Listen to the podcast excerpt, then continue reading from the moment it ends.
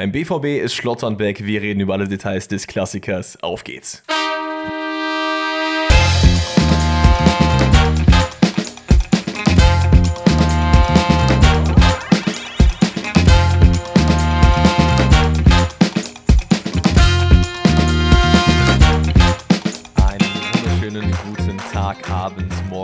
Oder wo auch immer ihr das Ganze hört. Und herzlich willkommen zu einer neuen Folge Forsten rettet, der Fußball-Podcast mit meiner Wenigkeit und dem schönsten Mann, was haben wir jetzt noch nicht gehabt? Der Galaxie.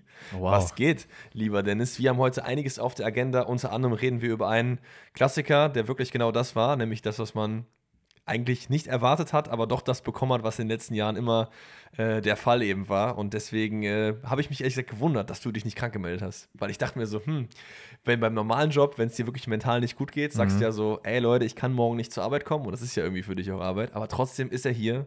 Er sitzt hier und äh, Start resigniert in die Lehre. Was geht ab, Dennis? Was ja, geht? Ja, grüezi miteinander. Herzlich willkommen auch von meiner Seite. ja, was soll ich sagen? Es war ein hartes Wochenende. Mm, ich, äh, ich weiß gar nicht, wie ich es beschreiben soll. Ich bin halt einfach enttäuscht. Ja. Einfach aus dem Grund, dass ich mich mental eine Woche drauf gefreut habe. Ich war am Morgen im Fitnessstudio, weil ich, warum auch immer, diesen Knacks im Kopf habe, dass wenn ich mich auspowere und mental darauf einstelle, dass Dortmund ein wichtiges Spiel hat, dass das die Spieler auch tun, aber irgendwie hatte, weiß nicht, war da die Connection nicht richtig, das hat nicht so gut funktioniert. Musst du mal mit Sali ins Gym, sagst du? Ich, ich glaube, da muss ich mit ein paar, ein paar ins Gym gehen. Ähm, nee, es war, es war wirklich bedrückend und ich meine, ich mein, wenn wir zum Spiel kommen, werde ich meinen Senf dazu geben, aber es war wirklich ernüchternd. Wirklich ernüchternd. Ich, ich bin froh, ganz kurz, ich bin froh, dass meine Freundin mich am Sonntag mit einer Serie abgelenkt hat, mhm. sodass ich zumindest gar nicht daran denken musste. Als ich dann aber am Abend nochmal Vorbereitung gemacht habe für den Podcast, dachte ich mir, ah ja, stimmt. Das ist wie damals bei der Meisterschaftsgeschichte. Ja, obwohl das war schon noch ein Tick schlimmer. Das war hart. Da ähm, habe ich am Morgen auch geheult, als ich mir das nochmal anschauen musste. Ja, Ah, komplett verständlich. Ich meine, es zeigt halt auch so, dass du dich jetzt hier hinsetzt und nicht irgendwie mit irgendeiner Anekdote um die Ecke kommst und sagst, ey Leute, was ich am Wochenende erlebt habe, irgendwie lustige Story, das ist dir gar nicht in den Kopf gekommen, sondern weil das einfach, glaube ich, bei dir auch noch so tief sitzt, verständlicherweise. Denn ähm, ja, ich glaube, wir lassen das aber auch an dieser Stelle, weil das, wir werden das Spiel in aller Ausführlichkeit natürlich besprechen. Es wird bestimmt die halbe Folge einnehmen, aber das ist auch total in Ordnung so, weil es schon auch das äh, größte Spiel der Bundesliga immer noch ist, auch wenn es punktetechnisch und äh, leistungstechnisch vielleicht gerade eher Leverkusen gegen Bayern wäre, aber ähm, das dann alles zu einer Zeit. Deswegen würde ich sagen, keine Anekdoten. Wir haben sehr, sehr viel äh, vor der Brust. Wir wollen den Bundesligaspieler natürlich besprechen und starten dann am besten rein mit dem Freitagsspiel. Und es war ein Duell der, ja nicht Absteiger, aber der Kellerkinder. Bochum gegen Darmstadt. Es hat schon so ein bisschen gewirkt wie ein Zweitligaduell. Wirklich mit allem Respekt, aber an dieser Stelle.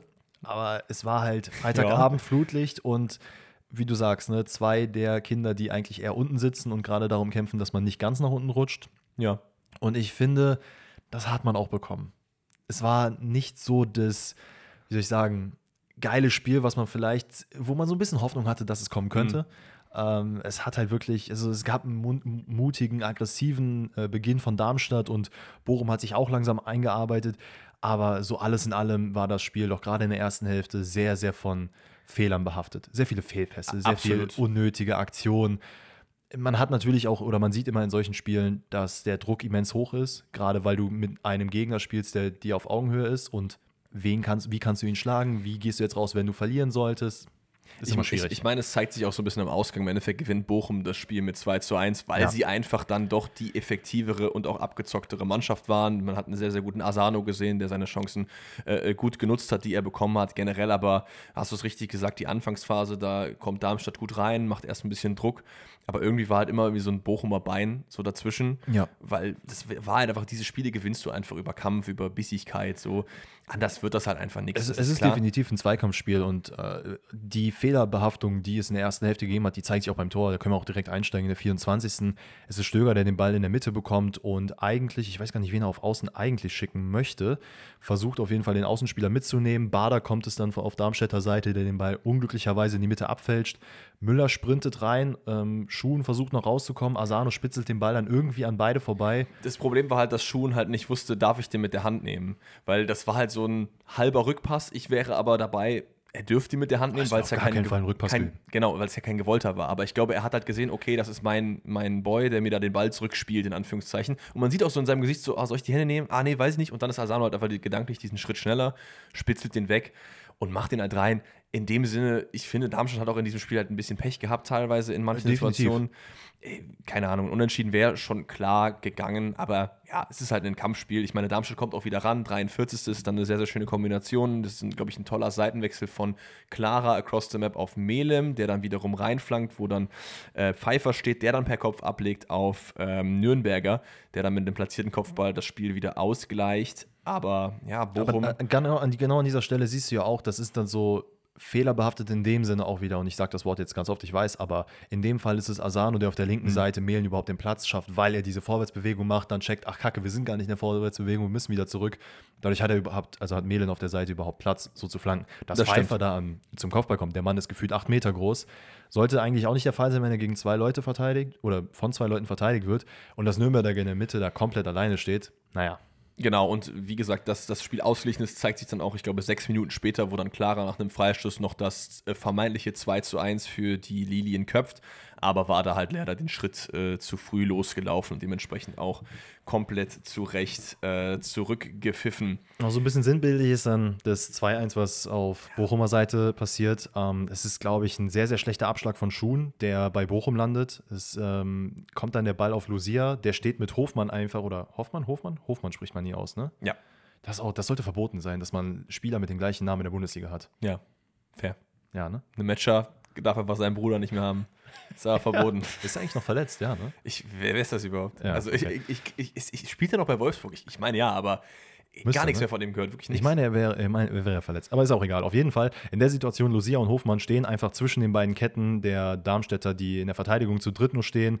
Auch sehr schlecht positioniert. Asano kommt irgendwo von der Grundlinie angelaufen, macht ein kurzes äh, Passspiel mit Hofmann und ich glaube mit über 103 km/h zwiebelt er den Ball dann in die Ecke ja, ist halt ein blödes Positionsspiel, ist halt sehr unlucky, dass der Abschlag dann so äh, rauskommt und dann siehst du auch danach, Darmstadt ist sauer. Darmstadt versucht wirklich diesen Wutfußball nach vorne zu spielen und ähm, was beim Boxen zum Beispiel oft gesagt wird, ist, du darfst nicht mit Emotionen boxen. Du musst im klaren Kopf und ja. immer versuchen, auf klarer Linie zu bleiben. Und das hat der Darmstadt in dem Fall nicht geschafft. Äh, am Ende ist es noch äh, Holland, der eine rote, gelb-rote Karte kassiert. Genau, aber da meines Erachtens gibt es keine Diskussion. Er setzt da irgendwie, glaube ich, Quarteng im Konter ja. irgendwie um. Das ist äh, klares Ding. Ey, und drei rote und Karten in zwei Spielen, das ist hart. Das, das ist auf jeden Fall hart. Und es gibt auch noch die nicht gelb-rote Karte für Lucia. Ich weiß nicht, ob du das hier auf dem Schirm hast, wo er irgendwie hat halt schon gelb. Mhm. Es ist irgendwie, er unterbindet den Freistoß und schießt den Ball halt weg. Und so eine Millisekunde, nachdem er den Ball weggeschossen hat, schaut er den Ball so hinterher und denkt sich so, ah fuck, dafür gibt es ja gelb. Und will so hinterher rennen und den Ball wieder zurückholen. nee, Aber der Schiri hat es einfach nicht gesehen. Ja. Der Schiri hat es nicht gesehen, es wäre safe gelb-rot gewesen und dann hat sich hier Lieberknecht extrem aufgeregt, dann selber die gelbe Karte bekommen, aber halt Lucia nicht. An dieser Stelle auch sehr, sehr gute äh, Besserung an die Familie Lieberknecht. Ich habe eben gelesen, dass irgendwie seine Frau wohl einen Schlaganfall hat und oh. deswegen ist er jetzt die nächsten zwei Spiele wohl nicht auf der Bank, so äh, voraussichtlich. Ähm, das will auch noch gesagt sein aber über das Spiel. Ein Unentschieden wäre durchaus klar gegangen, weil Darmstadt einfach so ein bisschen die unglücklichere Mannschaft war. Aber Bochum hat es auch okay gemacht, deswegen ist es in Ordnung, würde ich sagen. Ja. Gehen wir weiter zur äh, Konferenz und starten rein. Ja, und ewig grüßt das Union-Tier. Ne? Jedes Wochenende setzen wir uns hier hin in deine Küche und reden darüber, dass Union ja wieder unglücklich verloren hat. Und man hat ja eigentlich gar nicht so schlecht gespielt, aber am Ende steht es halt leider 3 zu 0 für die Eintracht. Und finde ich, find ich am Ende ein bisschen zu hoch, das Ergebnis. Voll, viel, zeigt, viel zu hoch. Zeigt in meinen Augen gar nicht, dass Union tatsächlich eigentlich ein gutes Spiel gemacht hat. Ähm, also ich finde grundsätzlich, ja. es war eine sehr große Steigerung in, zu den letzten Wochen. Ich, ich, ich finde, es hat so ein kleines bisschen Parallelen zum Dortmund-Spiel, in mhm. das Union einfach den Anfang komplett verpennt hat. Also ich glaube, Tore fallen zweite und 14., weil da irgendwie nicht mitgelaufen wird. Man hat sich nicht auch richtig auf dem Schirm. Die Räume, die Abstände passen halt einfach nicht. Das eine ist ja auch so ein Tap-In. Man dann ist halt Mamouche, der irgendwie gedankenschneller ist. Aber du verpennst halt die Anfangsphase und dann greift halt wieder dieses nicht schon wieder dieses Spiel. Äh, definitiv. Und Wobei ich finde, dass Union es tatsächlich in diesem Spiel geschafft hat, das ein bisschen abzulegen mm. und zu sagen, okay, wir versuchen trotzdem nach vorne zu spielen, was halt aber auch einfach wirklich ein Fakt ist, ist, dass die sind so einfach der Donald Duck der Bundesliga. Egal, worauf die treten und was sie machen, einfach von Pech verfolgt. Mm. Und alle, die gegen Union spielen, sind einfach Gustav Ganz und sind vom Glück verfolgt. Gustav und alles Ganz. funktioniert. Gerade bei Frankfurt muss man da ehrlicherweise sagen, scheinbar das effizienteste Team der Liga so mittlerweile in den letzten zwei, drei Spielen, weil jede Chance bei denen Tor ist. Das Ding ist, wir wissen aber alle, wie diese Zahlenspiele funktionieren und dann kommt wieder die Rückrunde und Frankfurt verkackt wieder komplett und dann Ja, heißt es natürlich. wieder, oh, wie konnte das denn passieren? Weil du halt einfach über deine Möglichkeiten in der Hinrunde gespielt hast. So, ich meine, Frankfurt hat doch jetzt erst ein paar Spiele gebraucht. Es ist nicht so, dass es jetzt die ganze Zeit der Fall gewesen ist, aber Ja. du hast schon recht, das, was passiert, gerade auch bei Oma Mamouche, der dreht sich und der Ball ist drin, so gefühlt. Ey, I mean, der hat natürlich gerade einen sehr glücklichen Run, was, ich, was mich für ihn freut, weil ähm, man anfangs ja auch, und da müssen wir uns ja natürlich auch ein bisschen in die Mitschuld nehmen, gesagt haben, ey, boah, weiß nicht, Mamouche wird wahrscheinlich jetzt nicht unbedingt der Paradestürmer sein bei Frankfurt, was er eigentlich auch glaube gar nicht ich aber sein auch soll. weiterhin so. Genau, er zeigt gerade, dass er die Tore liefern kann, was sehr, sehr gut ist, aber Frankfurt wird auch im Winter trotzdem nachlegen. Das ist ja jetzt auch schon bestätigt, dass man auf eine Neuner gehen wird und ich glaube, dann wird man auch sehen, dass Mamouche nochmal andere Positionen einnehmen kann und dass die Torverteilung auch auf andere geht. Ja, so ein Spieler wie Mamouche ist einfach auch nicht das Spielsystem Frankfurt, meiner Meinung nach. Das so, ne? das, du hast da, wenn du dir in der Vergangenheit die Leute anschaust, die halt zumindest, zumindest nicht in der Position, in der er jetzt gerade eingesetzt wird. Ge- Genau, genau. Aber es ist, halt auch, er ist halt einfach nicht derjenige, den du alleine halt vorne reinstellst und sagst, mach mal. Das sind Definitiv. halt einfach andere Leute. Das sind halt der großgewachsene Aller, der das damals zum Beispiel sehr, sehr gut gemacht hat. Auch Alex Meyer, wenn wir noch weiter zurückgehen, das waren dann Ja. immer diese Strafraumstürmer so. Auf jeden Fall. Das ist Mamouche für mich nicht. Ist eher so einer, der in der Sturmpartnerschaft zum Beispiel auch ganz gut äh, ran kann. Aber das kann man ja dann mit einem Transfer auf jeden Fall regeln. Ich habe ja gerade schon angesprochen, die Anfangsphase wird so ein bisschen verschlafen von Union. Es ist die zweite Minute, in der direkt das Tor fällt. Und das ist das Schlimmste, was Union passieren kann, weil wie Union wieder mal ein Spiel gewinnen wird, wird folgendermaßen sein. Ich prophezeie es. Erste halbe Stunde, vielleicht zur erste Halbzeit passiert nichts. Es bleibt 0-0. Und dann merkt Union, oh, hier könnte ja maybe was gehen. Weil du hast bis jetzt in jedem Spiel irgendwie relativ früh Rückschläge bekommen Ja.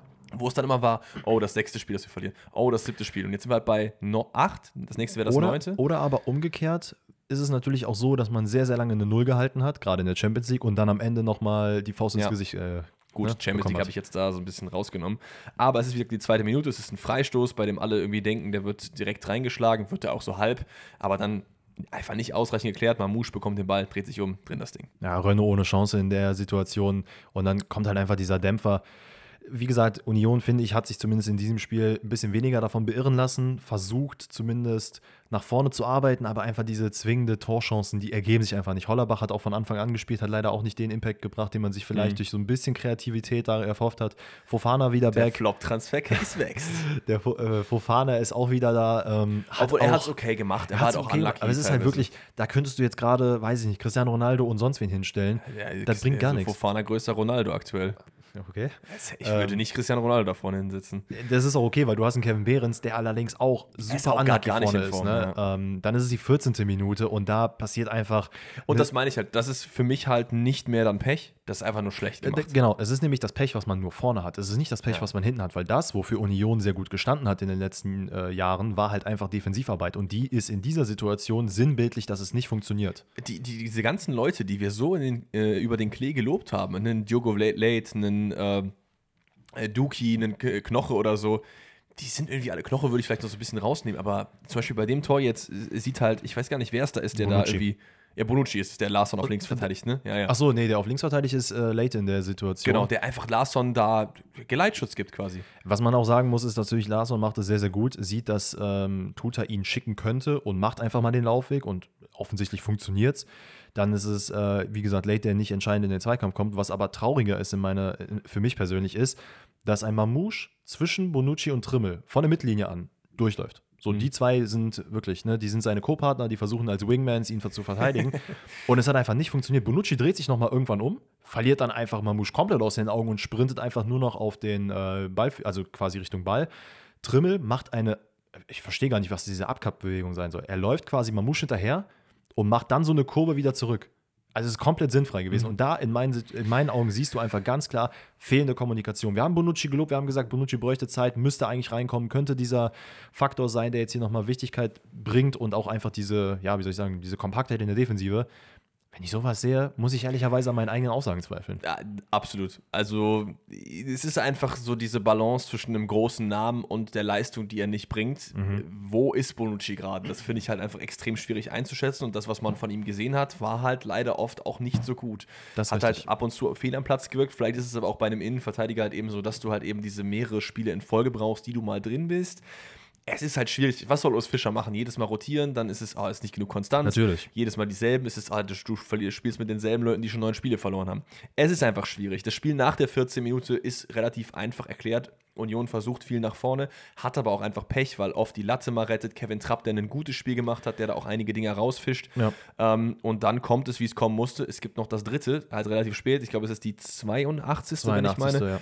Aber es ist der vierte Schuss von Eintracht Frankfurt und der dritte Treffer. Das zeigt halt auch wieder so ein bisschen, dass man hier hätte durchaus mitnehmen können. Definitiv, aber Frankfurt weiß auch ganz genau, was sie nach dem frühen 2-0 machen müssen. Sich einfach nur aufs Verteidigen konzentrieren, weil sie aktuell wissen, sie müssten nicht mehr investieren. Und ganz ehrlich, man mag diesen Fußball vielleicht jetzt nicht sehr gerne gucken, aber es ist halt effektiv. Ich persönlich bin ja, Ja. auch kein Freund davon, weil ich finde, Hoffenheim macht das auch sehr, sehr ähnlich. Hat es in diesem, an diesem Spieltag nicht gemacht, aber dieses. Aber Hoffenheim macht schon mehr für die Spiele. De definitiv, aber hier war es, wir haben zwei Chancen gemacht und danach lass einfach mal gucken, was Union versucht hier zu betreiben. Und wenn da nichts kommt, dann kommt halt nichts, dann schlagen wir einfach zurück. Du hast gesagt, 82 Minute und da siehst du auch wieder Unkonzentriertheit von äh, Gosens in dem Fall.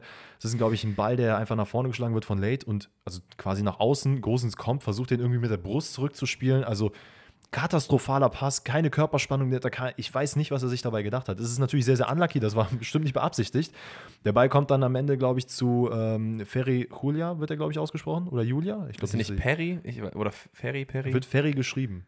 Okay, dann heißt er wahrscheinlich auch Ferry. Nennen wir ihn nur Ferry, das Julia, Auf jeden Julia Fall. lassen wir äh, raus. Ja, er hat super gemacht. Also, Ist übrigens eingewechselt worden, ich glaube, sein erster Bundesliga-Einsatz, wenn ich mich jetzt nicht komplett irre. Zumindest sein erstes Tor, denn er legt auf Götze ab. Götze dann geistesgegenwärtig einfach direkt wieder nach vorne Ja. gespielt. Ferry in dem Fall einfach durch die Verteidigung durch.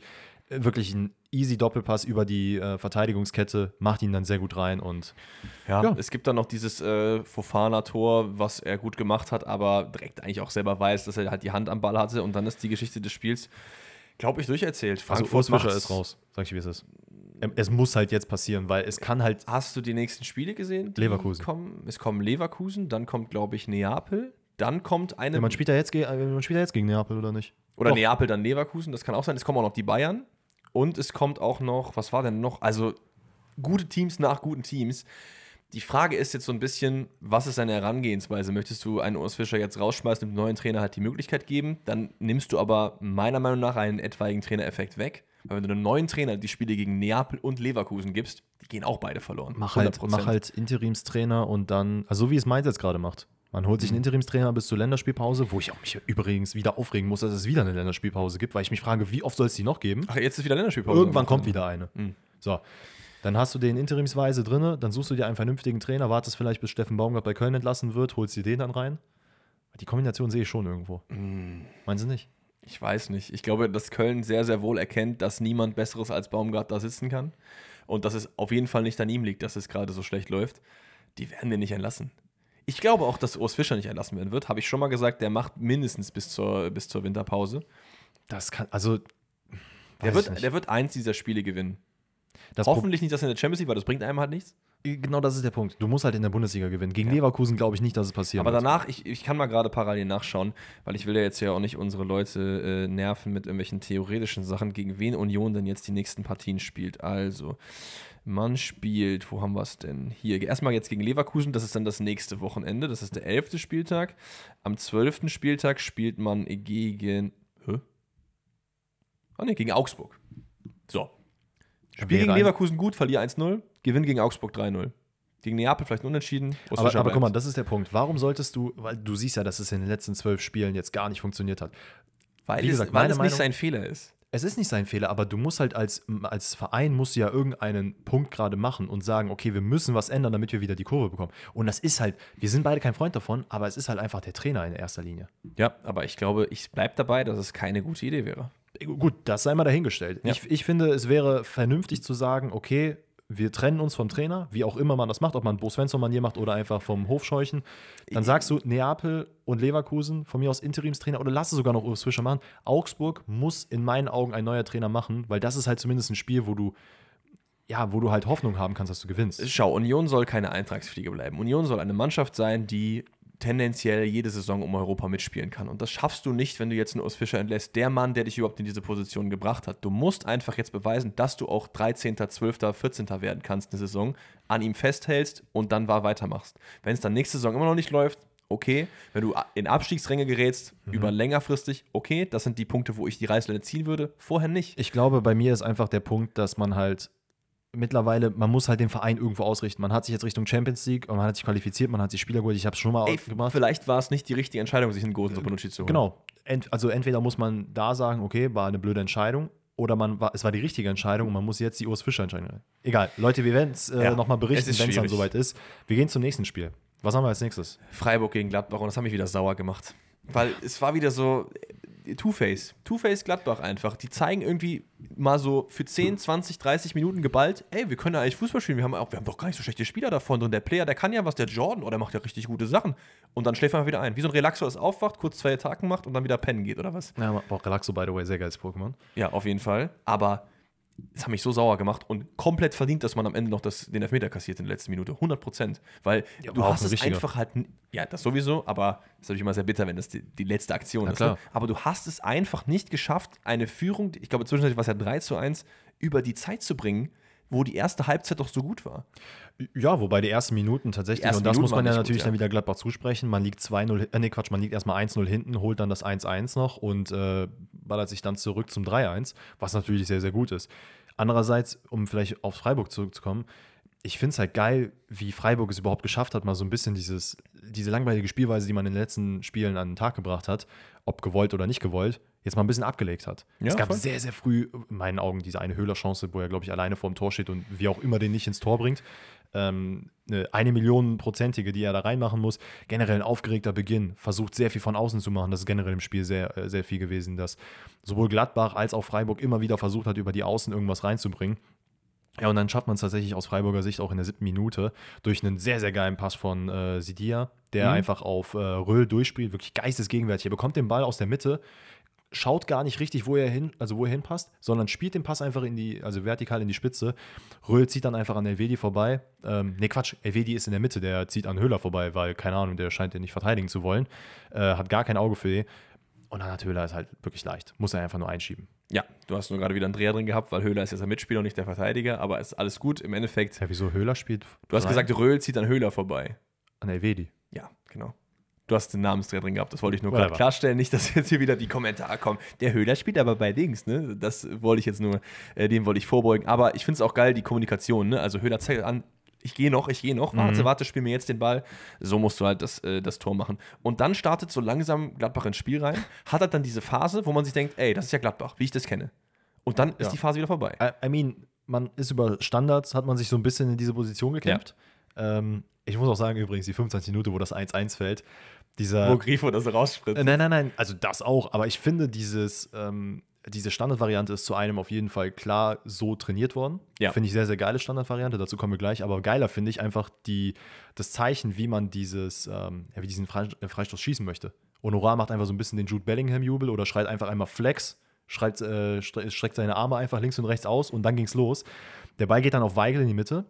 Netz, der so ein bisschen im Halbfeld steht, ähm, wird gar nicht verteidigt. Grifo rutscht er zieht halt Grifo raus, ne? Also Genau. er steht halt so ein bisschen weg vom, vom Pulk, zieht dadurch Grifo raus. In dem Moment, wo Grifo raussprintet, Sprintet Netz- er vorbei. Sprintet er vorbei. Das, weil- das Verrückte ist, Ja. aber Grifo ist in der Situation gar nicht gut positioniert, weil er gar nicht an Netz dran ist. Ja. Das heißt, er sprintet erst, als We- Weigel den Ball bekommt und er versucht auf Weigel drauf zu gehen. Das heißt, das Netz hat gar keiner auf dem Schirm.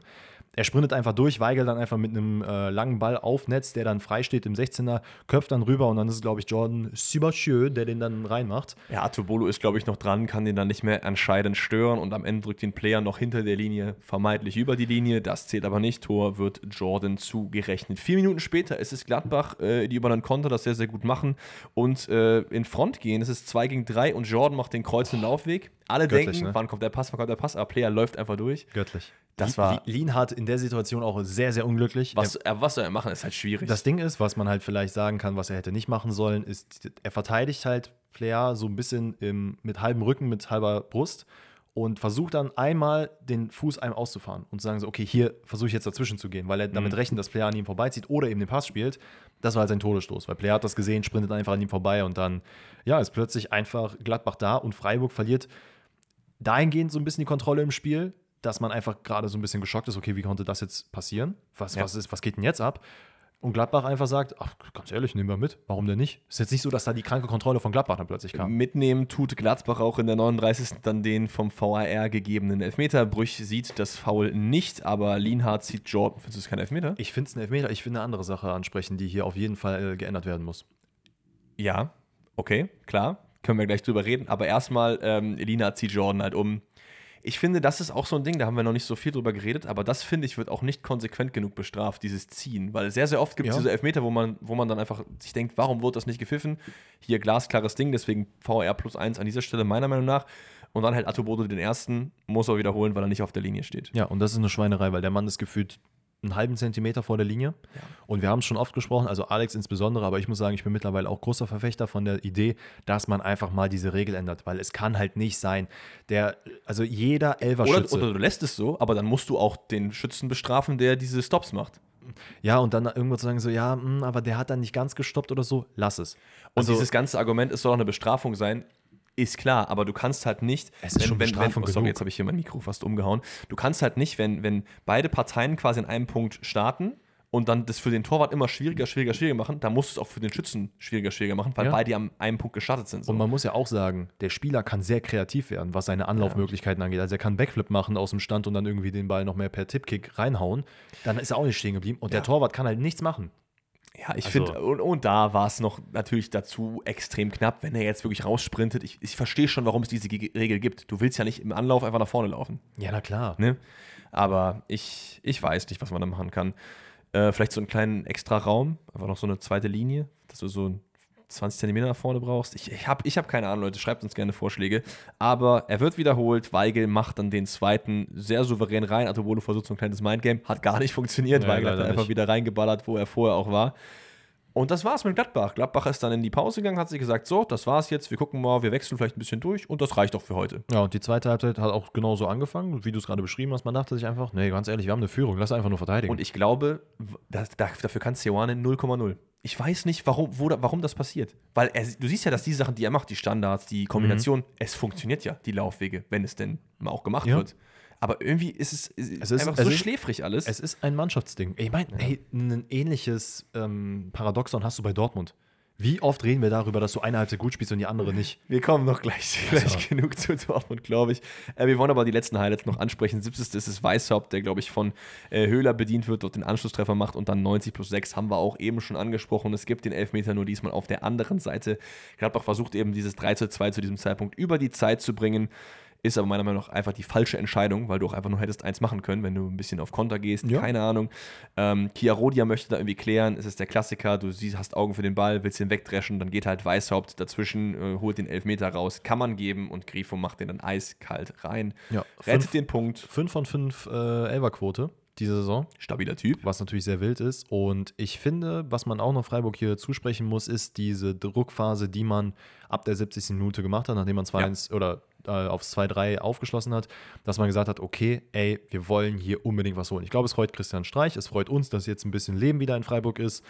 Es bleibt abzuwarten, wie es da weitergeht. So, als nächstes haben wir dann Mainz gegen äh, Leipzig auf dem Zettel und das ist, glaube ich, eins der Spiele, die wir relativ schnell abfrühstücken können, denn Mainz macht es ganz gut, Leipzig tut sich schwer, also Mainz macht es eben so, dass sie halt einfach eine sehr lange Zeit verteidigen und dann Aber denken, wie? jetzt drehen wir mal ein bisschen auf, macht zwei Tore, dann geht es wieder zum Verteidigen und Leipzig einfach komplett auseinandergenommen. Ja, also Leipzig hat sich so die Zähne an der Mainzer Verteidigung Das war, zerbissen. das war, viele Leute sind ja immer, äh, Fußballgott, gibt's das und so. Das war ein Spiel für den Fußballgott. Bo Ja. Svensson, erstes Game nicht mehr da, diese Banner für Bo, dass der Sehr Trainer geil. dann auch sagt im Nachhinein so, das haben wir für ihn gemacht und so. Zucker. ja, man musste zwischen dem äh, im Spiel musste man nochmal die Formation ändern. Ähm, Was auch gut geklappt hat. Man ja, hat sich da nicht aus ich dem glaube, in den, letzten, in den letzten Monaten hat man sich echt gedacht, Bo, warum änderst du nicht mal die äh, Formation? Aber hat ja hier Früchte getragen. Es gab viele Situationen, gerade in der zweiten Halbzeit, wo Mainz hätte durch das leidenschaftlich Verteidigen sich noch belohnen können, indem man, es gibt diese eine Riesenchance von, ähm, wer ist es am Ende, äh, habe es glaube ich gerade hier nicht aufgeschrieben, es gibt diese Eckenverwirrung, ja, ja. wo der Ball über Unisivo nach außen kommt und ich glaube, es ist Chor, Chor ist es glaube ich Chor ist es, der den vorbeisetzt, ja. Flach. Das sind so Situationen, die müssen natürlich reingehen, die gehen dann leider nicht rein, aber ich glaube, durch so ein Spiel wirst du beflügelt, weil man muss auch ganz ehrlich sagen, Mainz war hier von Anfang an äh, abgeschrieben. Jeder hat gesagt, okay, das wird hier nichts gegen Leipzig. Ja, aber Mainz geht halt auch einfach rein mit einer Fünferkette und zwei defensiven Sechsern, also sieben Leute gegen den Ball, plus die Angreifer sind auch immer noch angelaufen. Eigentlich, so muss es gegen Leipzig machen. Ja, es hat gut funktioniert. Ähm, es gibt halt dann die, genau die Core-Szene, das haben wir ja gerade schon besprochen. Dann 76. ist dann, also man hält das halt einfach sehr, sehr lange. Dann kommt dieser äh, Konter über Onisivo, der an Klostermann einfach vorbeigeht wie am Brötchenverkäufer, wenn du kein Geld dabei hast. Also, Klostermann with no chance in dieser Situation. Der hatte auch gar keinen Bock hinterher zu laufen. ich, ich glaube auch, ja. Und Lee in der Mitte, womit? Mit Kopf. Dieser Mann ist einfach, der, vor allem der köpft da auch richtig gut. Also das ist nicht so, dass der einfach zufällig da steht, der, der Nee. platziert die immer so geil. Ey, neun der letzten Tore, äh, sorry, fünf der letzten neun Tore waren per Kopf. Also das ist natürlich jetzt auch wettbewerbsübergreifend und aus dem letzten Ja, Saison. und dann äh, mit dem 2-0 ist dann die Decke, äh, der Deckel drauf. Ich glaube, es ist dann Barkok, der da irgendwie den Ball in die Gefahrenzone köpft. Da Costa kommt dann aus dem Abseits. Da hat man sich gefragt, ist das aktiv, ist das passiv? Es ist passiv und am Ende ist es dann äh, äh, Barrero, aber erst muss der VR, glaube ich, eingreifen, der dann Ja. das Tor dort erzielt. Auch da für mich plus eins. Und ja, Jan Sievert ist der Trainer, der aus der Regionalliga auf die Mainzer Bank gekommen ist und holt einfach drei Punkte gegen Leipzig. Letz, letzte Sache von mir, was Leipzig angeht, 0,44 Expected Goals. Das zeigt, wie krank Leipzig, wie, wie krank Leipzig sich wirklich die Zähne ausgebissen Hat hat. man nicht auch gegen Bochum verloren? Oder war es nur 0-0 letzte Woche? Ich meine doch schon auch. Das heißt, das sind jetzt zwei Spiele gegen die kleineren Teams vermeintlich. Es ist so ein bisschen. Große raus. Ich weiß. Rose raus. Oh mein Gott. Ich weiß, ne, auf den eigenen Rücken klopfen ist nicht so gerne gesehen, aber es ist so ein bisschen das, was ich am Anfang der Saison gesagt habe, warum Leipzig Vierter wird und nicht irgendwie höher. Weil das sind Spiele, die entscheidest du nicht durch Xavi Simmons und Opendas, sondern durch Leute, die wissen, ich habe schon viermal gegen Bochum gespielt, gegen Mainz, die stellen sich hinten rein, werden diesen einen Konter fahren. Du brauchst dort Erfahrung, meiner Meinung nach. Das Schlimme ist, finde ich, dass, und das ist, glaube ich, so auch an meiner Sicht die Gefahr bei Leipzig, du hast eine Mannschaft, die ab der 70. Minute, wenn es halt nicht so läuft, wie sie es haben wollen, richtig nervös wird. Die werden wütend und dann kommen wieder die Emotionen ins Spiel und du merkst, boah, Kacke, wir sind hier am langen Hebel. Und das ist nämlich auch so ein bisschen wie die Frage, die wir am Donnerstag im QA beantwortet haben, warum denn Drittligisten auch gegen Erstligisten gewinnen. Ja. Weil du unter Druck gerätst. Du denkst dir so, Alter, das ist jetzt einfach, wir, wir müssen hier was machen. Das ist Das fucking ist- Mainz, Alter. Die sind letzter gerade. das ist so ein bisschen wie, als wir Stadt an Fluss gespielt haben. So, wenn ich zu Hause in meinem Kämmerchen sitze und mir denke, "Hm, Fußballer mit A, fallen mir 10 ein. Sobald ich sehe, der Timer läuft und ich, oh, ich habe keine Zeit mehr, ich muss das jetzt machen unter Druck, Sauber. Geht das gar nicht. Und dann macht das mal im Stadion vor so und so viel tausend Leuten und so. Das ist, ist schon was anderes. Leipzig am Choken. Ich würde sagen, Köln-Augsburg können wir in ähnlich schneller Manier abhandeln, weil da einfach im Spiel nicht so super viel passiert ist. Es ist auch so ein bisschen wie Union, wo wir immer sagen, "Oh, die haben schon wieder unglücklich verloren. Köln hat wieder Pech gehabt. Köln war die bessere Mannschaft, Köln holt keine drei Punkte. Ja, Uth ist von Anfang an dabei. Ja. Ähm, Tigges für Selke und, das muss ich an dieser Stelle sagen, ich glaube, das geilste Köln-Karnevalstrikot, was ich je gesehen habe. Liegt vielleicht auch daran, dass viele Köln-Karnevalstrikots auch nicht so schön waren. Also Ja, ich finde, aber das, ist war, ganz gut. Das war, das war, ich fand Ja. das super. Also mit dem Logo in der Mitte, dann diese goldenen, boah, das war schon Baba-Ding. An Davy Selke sieht der Ball doch einfach alles gut aus, muss man leider einfach sagen. Ne? Also, äh, gehen wir ins Spiel rein. Ich glaube, es ist ähm, ein frühes Tor von Köln, 16. Minute. Ruveleo versucht da, ich weiß immer noch nicht. Für mich, wenn ich den Namen lese, ist es Ruveleo. Aber die Kommentatoren sagen immer Ruvelu. Aber es sind doch drei Ko äh, Vokale zwischen. Rauveleo gibt es ja auch. Ruvelu. Ich glaube, der wird sogar auch. Also, auch egal. Ruvelu versucht eine flache Flanke zu klären. Ähm, aber das macht er eben vor die Füße von Meiner. Da ist äh, er einfach gedankenschneller, schiebt den nur ein. Auf der anderen Seite gibt es aber ein unfassbar geiles Tor, weil Köln hat einfach Gumninho einmal bittet, hier geht's zum Tor. Wa- Was macht er da? Also Gumni bekommt den Ball auf Außen, wirft den Ball ein, und ist unerfolgreich, wird rausgeköpft, kriegt den Ball wieder. Dann denkt er sich einfach nur, fine, I'll do it myself. Tanzt da irgendwie, ab. ich weiß gar nicht, meiner ist, glaube ich, der Erste, der austanzt. Meine hat er flach gelegt, danach Uth und ich glaube, äh, Keins war es. Ich glaube, die ja, beiden. äh, tanzt da irgendwie durch den Strafraum, sieht dann, glaube ich, Engels, der da wieder rüberlegt auf Tietz, der dann nur einschieben muss. Jensen. Wirklich ein, Jensen, stimmt, äh, wirklich ein Zuckertor, absolut. Muss aber leider auch so ein bisschen mit seiner äh, Auswechslung dann bezahlen. Ich glaube, er wird dann irgendwie in der 50. oder so ausgewechselt, leider verletzt. Trotzdem von ihm eigentlich ein ganz gutes Spiel, aber danach macht es Köln eigentlich ganz gut. Klar, es gibt Chancen auf beiden Seiten, aber ich finde, es zieht sich halt einfach wieder so ein bisschen durch, dass man nach jedem Spiel einfach sagt, oh Köln, hättest du mal, hättest du mal. Immerhin hast du es nicht verloren so. Ja, natürlich, aber man ist ja einfach nicht präzise genug und das ist halt einfach das Problem, was man hat, trotz dessen, dass, glaube ich, im Kader gefühlt äh, 16 Stürmer stehen. Ähm, aber keiner kein- ist gut. ke- Keiner leider wirklich so richtig gut ist. Vielleicht gut, aber nicht gut. Haha. ähm, und ja, weiß nicht, es ist halt ein sehr ausreich also ein aussichtsreiches Spiel für Köln, weil man halt sich wirklich sehr viele Chancen erspielt, wo man sagen muss, in der ersten Halbzeit gegen Ende hin war man sehr, sehr glücklich, dass man mit einem 1-1 hier reingeht, weil Augsburg eigentlich am Drücker war. Hier war es ein bisschen anders. Am Ende muss man sagen, Köln hätte hier den Sieg verdient. Ähm, es ist okay, dass man am Ende, ganz kurz, es ist am Ende okay, dass man unentschieden spielt, weil man eben die Chancen einfach vorne nicht nutzt und dementsprechend ist es dann wieder nicht unverdient. Und weil auch Finn Dahmen ein gutes Spiel macht, der Ja, auch viel definitiv. rausgefischt hat. Es gibt dann noch die eine Szene, die ich eigentlich ultra lustig fand, wo, äh, ich glaube, es ist wieder Rovelu, ähm, die gelb-rote Karte sieht. Rovelo klingt nicht richtig. Mann. Nee, ne? Aber er sieht auf jeden Fall die gelb-rote Karte, hast du das gesehen? Ja. Und er hat halt noch nicht Geld bekommen. Und er geht einfach nur so zum Schiri und ist so, Bro, Alter, was, was soll das? Und der Schiri auch so, ah, habe ich mir falsch aufgeschrieben. Okay, ja, sorry. sorry. Nimmt das dann zurück, fand ich sehr, sehr lustig. Sind ja alles auch nur Menschen, aber. Eine, eine Sache, die mir noch aufgefallen ist, die auch so ein bisschen sinnbildlich für den FC gerade ist, ist diese eine Situation von Meiner, als er vorne wirklich eins gegen eins gegen Finn Dahmen steht und einfach viel zu lange braucht, um den Abschluss zu suchen. Ja. Das ist so ein bisschen gerade Offensivspiel-Sinnbild 1. FC Köln. Das Problem ist halt, dass Spieler in diesen Vereinen nie alles haben die sind immer entweder dribbelstark und schnell ja. oder abschlussstark. Wenn die alles hätten, dann würden die nicht bei Köln spielen. Das ist bei meiner so. Der ist halt, der macht so viel Furore, aber vorm Tor oft irgendwie nicht kaltschnäuzig genug. Aber er hat auch sein Tor gemacht. Also ganz wollen wir ihm das da auch nicht absprechen. So, ein Spiel der Konferenz haben wir noch und das ist auch ein relativ spannendes gewesen, denn es ist die TSG aus Hoffenheim gegen Bayern 04 Leverkusen. Und man kann schon sagen, man hat sich zwischenzeitlich schon gedacht, hm, TSG, versucht hier einiges und kann hier vielleicht einen Punkt mitnehmen.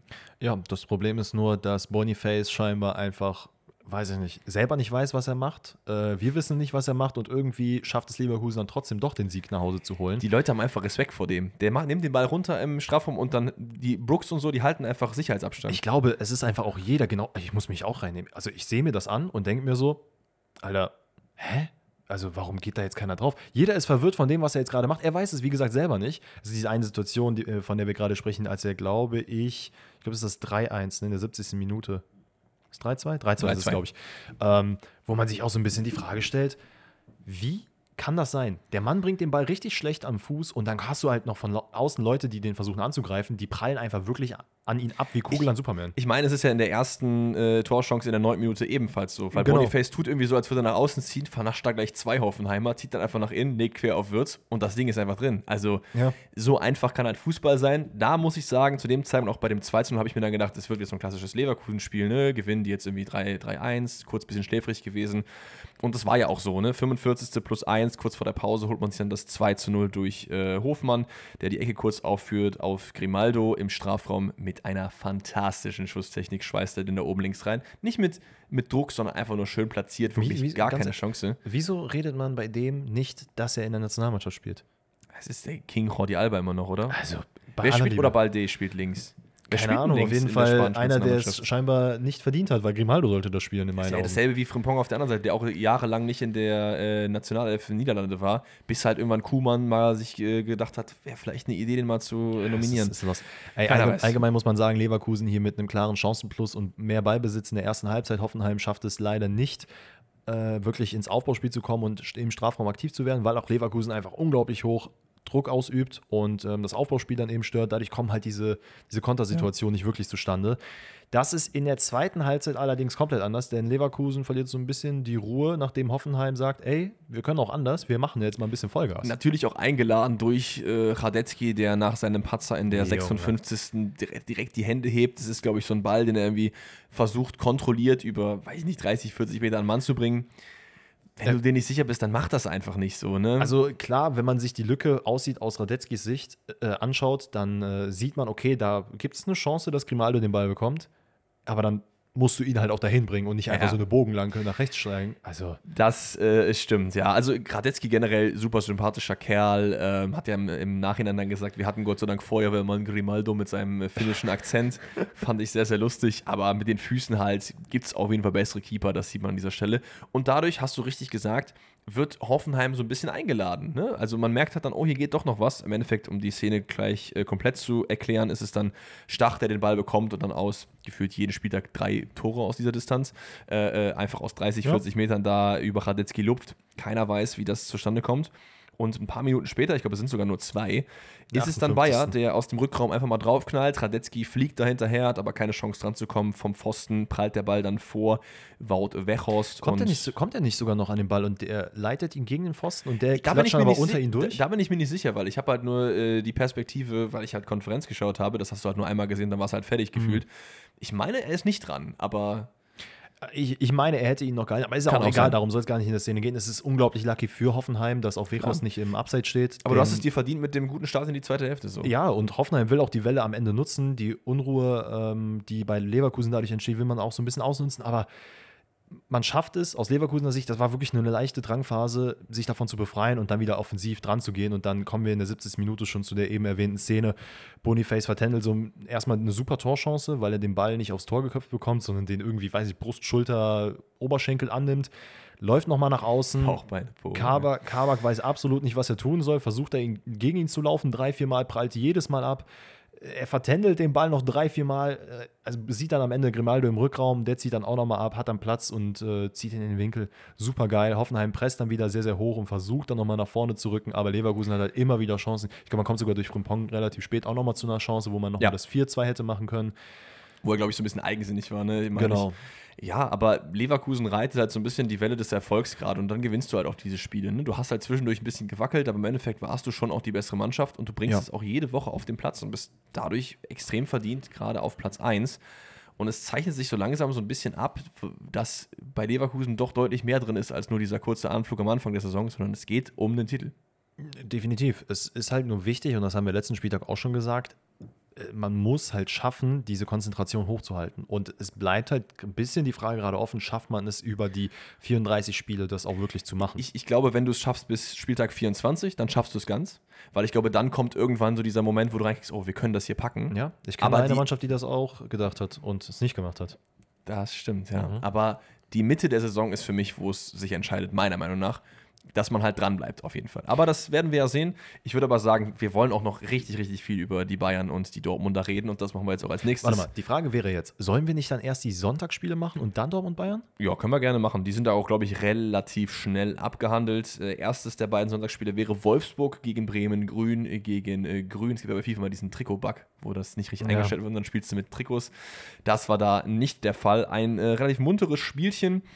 Ähm, ich glaube, wir gehen einfach kurz die Highlights durch, weil so zum Spiel generell habe ich mir jetzt nicht so krass viel aufgeschrieben. Das Einzige, was ich mir aufgeschrieben habe, ist, dass äh, Wolfsburg relativ früh versucht zu pressen, Bremen genau. damit in Bedrängnis bringt, da es aber nicht wirklich viel draus machen kann. Äh, und umgekehrt, wer da halt in Führung geht, und so ein bisschen Wolfsburg danach auf den Ausgleich drückt. Also es ist halt wirklich, muss man sagen, Bremen spielt stark. In vielen Situationen gab es Situationen, also wirklich ähm, Spielweisen, wo ich mir dachte, wow, okay, mhm. wo kommt das jetzt her? So gerade über Mitchell Weiser, Duck scheinbar Aber jetzt der auch. Der war immer gut Ronaldo Prime. Ne? ja. Also da sind das viele stimmt. Sachen. Du hast es angesprochen, Duxch, Cristiano Ronaldo Prime, siebte Minute ist das 1-0, das ist ein direkter Freistoß und das ist bei Duxch eigentlich äh, 50% der Zeit ein Tor.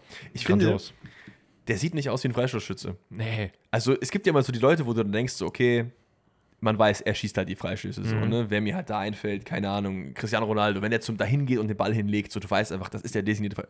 Ducksch nicht. Ducksch mit seinem Bart, der, ja, ich, ich glaube, ich, ich probiere mal, Leute, okay? Und er macht den halt 15 Aber der fühlt sich gerade sehr hart und das, das fühle ich. Ich finde es ja. geil, dass er das dann macht und sich sagt, ey, ganz ehrlich, ich pack mir den Ball und zimmer den ja jetzt einfach mal da durch. Und dann nimmt er den und zimmert den auch einfach rein. Innenpfosten und dann in die Maschen. Siebte Minute, habe ich gerade schon gesagt, 1 zu 0 für Werder Bremen. Dann dauert es ein bisschen, bis das nächste Tor fällt. Das ist, glaube ich, die 37. Ja bei Wolfsburg generell relativ rechtslastig in diesem Spiel unterwegs. Es geht einfach viel über die Fall. rechte Seite. Bei Bremen aber auch. Du hast eben auch gesagt, Weiser, der da irgendwie so ein bisschen federführend äh, den Ball führt. Es ist Swanberg, der äh, so ein bisschen schlampig auf Mele den Bass gibt. Mele mhm. grätscht dann hinterher, versucht Macht das sehr, sehr so stark in, in der Situation. Zu bringen. Generell ein super Spiel von Joachim Mele, meiner Meinung nach. Und äh, Czerny ist dann in der Mitte, der dann Zetterer und auch Jung tunnelt. Also, Ey, für mich ist Czerny einfach der blonde Arnold. Ja, ich, ich, ich weiß nicht, ich finde, Cerny sieht so ein bisschen aus wie dieser, der hat mal höher gespielt Typ aus der Kreisliga, so ein bisschen. ich, ich weiß nicht, auch so, dass dieses, gar kein Disrespect, aber so diese, diese Haare, die irgendwie keine richtige Frisur und dann läuft er so ein bisschen rum, so. Real of Cerny. Ja, aber ähm, er, der, ist, der ist krass, vor allen Dingen ist der auch krass schnell, so, ne? Ja, und was, was krass war, auch nochmal, um da ein bisschen Werder äh, Props zu geben, ist, dass man sehr, sehr stark verteidigt hat. Man hatte wirklich ein Defensivbollwerk aufgesetzt, deswegen kam halt Wolfsburg auch gar nicht zu Chancen und dieser schlampige Pass von Swanberg zu Mele und halt der Einsatz von Mele hat überhaupt zu diesem Ausgleich jetzt geführt. Mhm. Also es hätte sonst eventuell auch nicht so passieren können.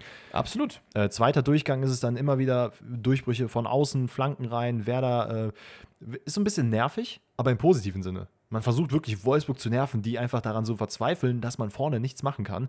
Ähm, nichtsdestotrotz ist es dann plötzlich Wolfsburg, die aus dem Nichts wieder treffen. Weil es äh, wieder eine gute Aktion ist von Mele. Es ist basically 1 zu 1 das gleiche, wie es jetzt beim 1 zu 1 passiert ist. Ja. Äh, am Ende ist es nur, glaube ich, wir hatten den das pa Paredes. Paredes. Also genau. es ist, glaube ich, Wind, der über außen Mele mitnimmt, der dann so ein bisschen kurz andribbelt, dann die Mitte äh, genau. zieht und Paredes dann einsetzt, der dann nur noch einschieben braucht. Ich glaube, äh, Lovro Maya ist aber offiziell als Assistgeber geführt, weil er irgendwie noch mit der Hacke so leicht weiterleitet. Ja, ich weiß soll, nicht, er- ob soll er von die, mir aus machen. die Berührung zählt. Ich muss sagen, das ist für mich ein klassisches Unentschieden-Spiel. Es gibt Chancen auf beiden Seiten. Es gibt Phasen, da war Wolfsburg ein bisschen besser, Chancen auf der Bremer Seite, da war Bremen ein bisschen besser. Ja. Und Bremen kommt halt dann noch zum Ausgleich. Es ist die 22. Äh, was, was ist das? Aber eine 22., Lüge. okay. 22. ist das 2 zu 2 in der 65. Minute. Äh, Romano Schmid, der so ein bisschen den Antreiber spielt, so die Leute nach vorne peitscht, dann eben den angesprochenen starken Weiser auf Außen schickt, der eine wunderschöne Flanke in die Mitte schlägt. Lacroix ist da so ein bisschen zu weit weg von Boré, Aber der es Boré. Kopf gut macht. Von Boré, Mann. Ja. Aber naja. Eine Sache, die, ich, die man vielleicht jetzt noch erwähnen kann, bevor wir, äh, wobei Gelb-Rote für Lacroix kommt noch am Ende, weil er unnötigerweise Jinma einfach umnietet. Er wusste sofort, dass das Ja. eine gelbe ist. Die, ein, die reden. 71. gibt es eine Situation, die nicht vom VR geahndet wurde, wo man, glaube ich, drüber sprechen kann mit der aktuellen Handauslegung. Es ist nämlich Bono, der den Ball, also er hat seinen Arm ein bisschen ausgespreizt, kriegt ihn so Richtung Ellenbogen, wird getroffen. Es beschwert sich keiner. Ich meine, er will ihn halt auch wegnehmen und hat halt dann nur diesen spitzen Ellenbogen, der hat den Ball berührt. So. Ja, also ich, ich würde schon sagen, sein Arm war, ich, ich will nicht, dass das ein Handelfmeter ist, aber sein Arm ist schon ein bisschen du, weiter du, willst, ausgespreizt. du willst darauf hinaus, dass man den geben muss, wenn man die anderen alle gibt. Definitiv. Okay, dann ist es minus eins, oder nicht? Finde ich schon, weil Okay. der VR sich nicht einschaltet. Ich frage mich, ob was passiert wäre, wenn man sich wirklich lautstark beschwert hätte aus Bremer Seite. Ich weiß nicht, ob das so einen Unterschied macht. Also ich, ich dieses Argument finde ich irgendwie ein bisschen schwierig, weil ich glaube, es wird tendenziell eh immer alles gecheckt im, im Videokeller so. Aber das kannst du natürlich gerne so sehen. Dann werten wir das hier als VAR minus 1 und gehen zum letzten Sonntagsspiel. Stuttgart verliert komplett überraschend das kleine Derby gegen Heidenheim. Das, 2-0. das Schwaben-Derby, ne? Ja, es ist, ist eigentlich, eigentlich ist es eher Freiburg gegen Stuttgart, das Schwaben-Derby, oder? Also es wurde auf jeden Fall als Schwaben-Derby auch da bezeichnet. Ähm, Wie gesagt, wir sind nicht so die besten Experten, was äh, Derby-Kultur angeht, aber man muss sagen, Heidenheim macht es gut und verdient sich hier auch in meinen Augen den Sieg. Gerade am Anfang hat man es sehr, sehr gut geschafft, irgendwie Stuttgart in Bedrängnis zu bringen. Ich, Mir fallen da direkt zwei Chancen ein, wo Waldemar Anton so ein bisschen klärt und dann seine Mitmenschen so ein bisschen erinnern muss, Leute, das kann ich hier nicht 90 Minuten alleine machen, ihr müsst mir schon ein bisschen helfen. So. hat, hat sich tatsächlich auch, äh, ich glaube, 90. plus 6 war ja das 2 nur, was dann fiel, hat sich da auch gezeigt. Das war einfach wirklich sinnbildlich dafür, dass Waldemar Anton gesagt hat, so, Alter, wie soll ich das jetzt so lange noch alleine machen? Ja, das äh, geht halt leider einfach nicht. Und das sind halt die Spiele, wo du halt merkst, okay, Stuttgart ist oben, weil sie gerade eine super Phase haben, aber die musst du gewinnen, wenn du irgendwie ernsthaft Ambitionen für ganz nach oben hast. Und das haben die nicht. Das ist auch voll okay. Deswegen war ja unser Call so 6., 7., 8. wird es wahrscheinlich irgendwann enden. Ja. Trotzdem, ich will ja nicht Heidenheim runterreden. Ne? Die haben es sehr, sehr gut gemacht. Ich glaube, Gimba mit seinem Bundesliga-Debüt gekommen von Jan Regensburg, den ich auch habe ich ihn in die 11. Spieltags gepackt? Ich glaube schon. Ich habe ihn in der 11. Spieltags drin. Er hat die Latte getroffen, hat generell in, auf der 6. einen sehr, sehr guten Job gemacht, meiner Meinung nach. Ja, es gibt aber die Möglichkeit, für Stuttgart in Führung zu gehen. Denn Silas äh, tritt zum Elfmeter an, nachdem Anton im Strafraum wieder mal glasklar gehalten wird. Auch das wieder ein klarer Elfmeter, meiner Meinung nach. Und ballert ihn in die Wolken. Ja, was soll man sagen, ne? Er hat halt gefühlt schon beim Anlauf Ist gemerkt, er dass ist äh, weggerutscht, ne? er ist nicht, er ist nicht weggerutscht, aber irgendwie, wenn du ihm ins Gesicht guckst, hast du schon gesehen, das war nicht so optimal, wie er zu Ball stand. Und das war wahrscheinlich auch nicht extra. Also ich, weggerutscht ist er nicht, aber es, es war nicht gut. Boah, das ist wirklich ekelhaft, ne? Also ich kann das nur aus eigener Erfahrung sagen, wenn du anläufst, um den Ball zu treffen und du merkst, oh Kacke, entweder bin ich einen Schritt zu viel nach hinten gegangen Ja, ja, genau. oder zu kurz. Ich glaube, es war eher das so ein bisschen. Und der, also wirklich, da war Meter rechts vorbei, Meter zu hoch. So, also es einfach gar keine Chance. Ähm, ja, und das ist dann auch so ein bisschen sinnbildlich für den Rest des Spiels. Es ist dann die 70. relativ spät, wo Heidenheim 1 zu 0 in vorne geht. Und natürlich ist es ein Standard. Es war generell ein Spiel, wo Heidenheim extrem viel über Standards gekommen ist. Ich glaube, es gibt 15 Ecken im gesamten Spiel. Und man merkt einfach, dass einfach viel offensiv bei den Heidenheimern da geht. Ich glaube, Schöppner hat in der ersten Halbzeit noch das Aluminium getroffen, macht aber dann da letztendlich sein Tor nach einer beste Ecke per Kopf erfolgreich und dann versucht Stuttgart noch so ein bisschen was nach vorne, aber in der 90. gibt es dann den Deckel 2 zu 0. Ähm, ich glaube, es gibt aber vorher noch eine Riesenchance, ne? Ich muss mal kurz, was habe ich mir denn aufgeschrieben? Ich habe ja komplett wirr alles durcheinander. Das kenne ich. Ah, es war, ach, es war äh, äh, hier Dings. Äh, äh, fast ein wieder Mittellinientreffer. Kleindienst mal wieder. Warum ist jeden, äh, jeden Spieltag so ein riesen weites Tor? Wir hatten, wir Die haben Bock Kane. darauf. Ja, ich, ich meine, ey, NFL ist jetzt in Deutschland gerade, ne? Da wird Oh, wahrscheinlich der Hintergrund sein, dass sich stimmt. Leute jetzt beweisen wollen. Ja, Also Kleindienst vor, weiß ich nicht, Patriots oder so, wo auch immer der hin will. Genau, also um die Szene nochmal vernünftig zu erklären, nach dem Wirrwarr, es ist nochmal eine Riesenchance auf der Stuttgarter Seite. Es ist, glaube ich, Raimund, der 18-jährige, 17-jährige Talent, der ähm, den Ball irgendwie so so richtig in Mario Gomez-Manier aus so fünf Metern über die Latte setzt und daraus resultiert dann halt so ein Mhm. bisschen schneller Abschluss, äh, was weiß ich. Und dann ist halt Kleindienst, äh, der über die Mittellinie, von der Mittellinie aus über Nübel das Tor erzielt. Da, da ist halt gerade die Situation, die ich angesprochen habe. Ne? Anton vertändelt so ein bisschen den Ball, kriegt den nicht richtig geklärt. Wäre eigentlich vor Kleindienst an den Ball gekommen, aber schafft es dann leider nicht. Und ja, was Kleindienst macht, ist halt einfach Killer. Gerade, so du weißt, Sonntagabend, das Spiel Ja. ist jetzt vorbei. Ich glaube, der Stadionsprecher, ich weiß gar nicht, ob schon abgepfiffen wurde, aber hat zumindest auch schon gesagt, und das Spiel beendet oder das Spiel geht aus 2 zu 0. Und erst danach wurde, glaube ich, abgepfiffen. Hm. Alles natürlich sexy. Ja, das ist es. Und ich glaube, es wird Zeit. Ich glaube, es, es wird eine Tortur für dich werden. Du musst da durch. Ich, Ja, Leute, ich verabschiede mich an dieser Stelle aus dem Podcast. Alex macht das jetzt komplett alleine, denn äh. Pfosten rettet wird jetzt nur noch eine Ein-Mann-Partie sehen. Boah, das hatten wir ja mal. Also die ganzen, die ganzen OGs, die Zuhörerinnen und Zuhörer, die schon was länger dabei sind, erinnern sich noch an die Folge, wo Danny mal im Urlaub war, die ich komplett alleine gemacht habe. Und ich muss sagen, ich habe das natürlich sehr, sehr gerne gemacht, damit ihr Content habt und die Folge nicht ausfällt. Aber so im Nachhinein war das nicht so eine gute Idee, weil das ist, ich habe halt basically einfach Notizen vorgelesen. So. Ja. Das ist auch einfach nicht so geil. Aber wir sind natürlich beim deutschen Klassiker BVB zu Hause gegen den FCB. Und eins ist so ein bisschen sicher, der BVB, die Hose ist voll. Jedes Mal. Ja.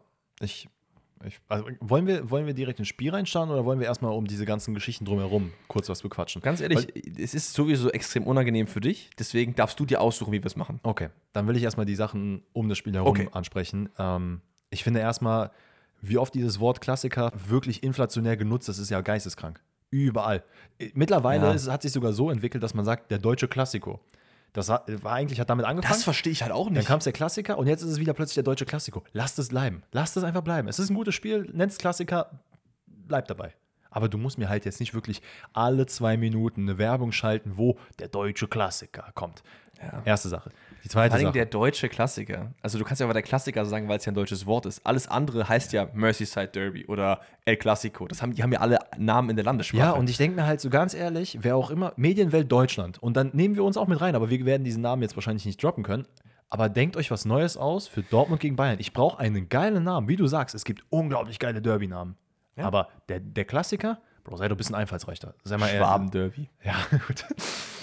Aber du hast halt das Klassi also Klassiko Spanien Real gegen Barca und Mhm. du nimmst einfach und sagst, ey, das wäre doch eine geile Idee, das einfach ins Deutsche zu übersetzen. Stimmt, das gibt's ja auch nicht. Das ist ja auch kein Begriff, der schon lange Bestand hat. Das ist, ja. Whatever. Ähm, eine andere Sache. Zumal eine Sache noch, es ist ja auch einfach nicht der Klassiker. Also in den 70er, 80er, 90ern, da war ja nicht Dortmund gegen Bayern die Rivalry, sondern teilweise Gladbach-Köln und so waren ja krass. Ja, I mean, da müsstest du das halt alle zwei Jahre, müsstest das vielleicht nochmal abändern. Ne? Das ist aber dann nicht der Klassiker. Das ist richtig. Ähm, demnach, ne, wie gesagt, Medienwelt Deutschland, bitte denkt euch was Neues aus. Medienwelt, Folgentitel der Klassiker. Medi Medienwelt Deutschland, insbesondere äh, Sky, macht euch Tuchel nicht zum Feind. Weil ich sag, wie es ist, ich bin gerade voll Team Tuchel. Was Ja. aber nicht daran liegt, dass ich gegen Matthäus schieße, sondern an der Stelle unser Favorite Boy Didi Hamann.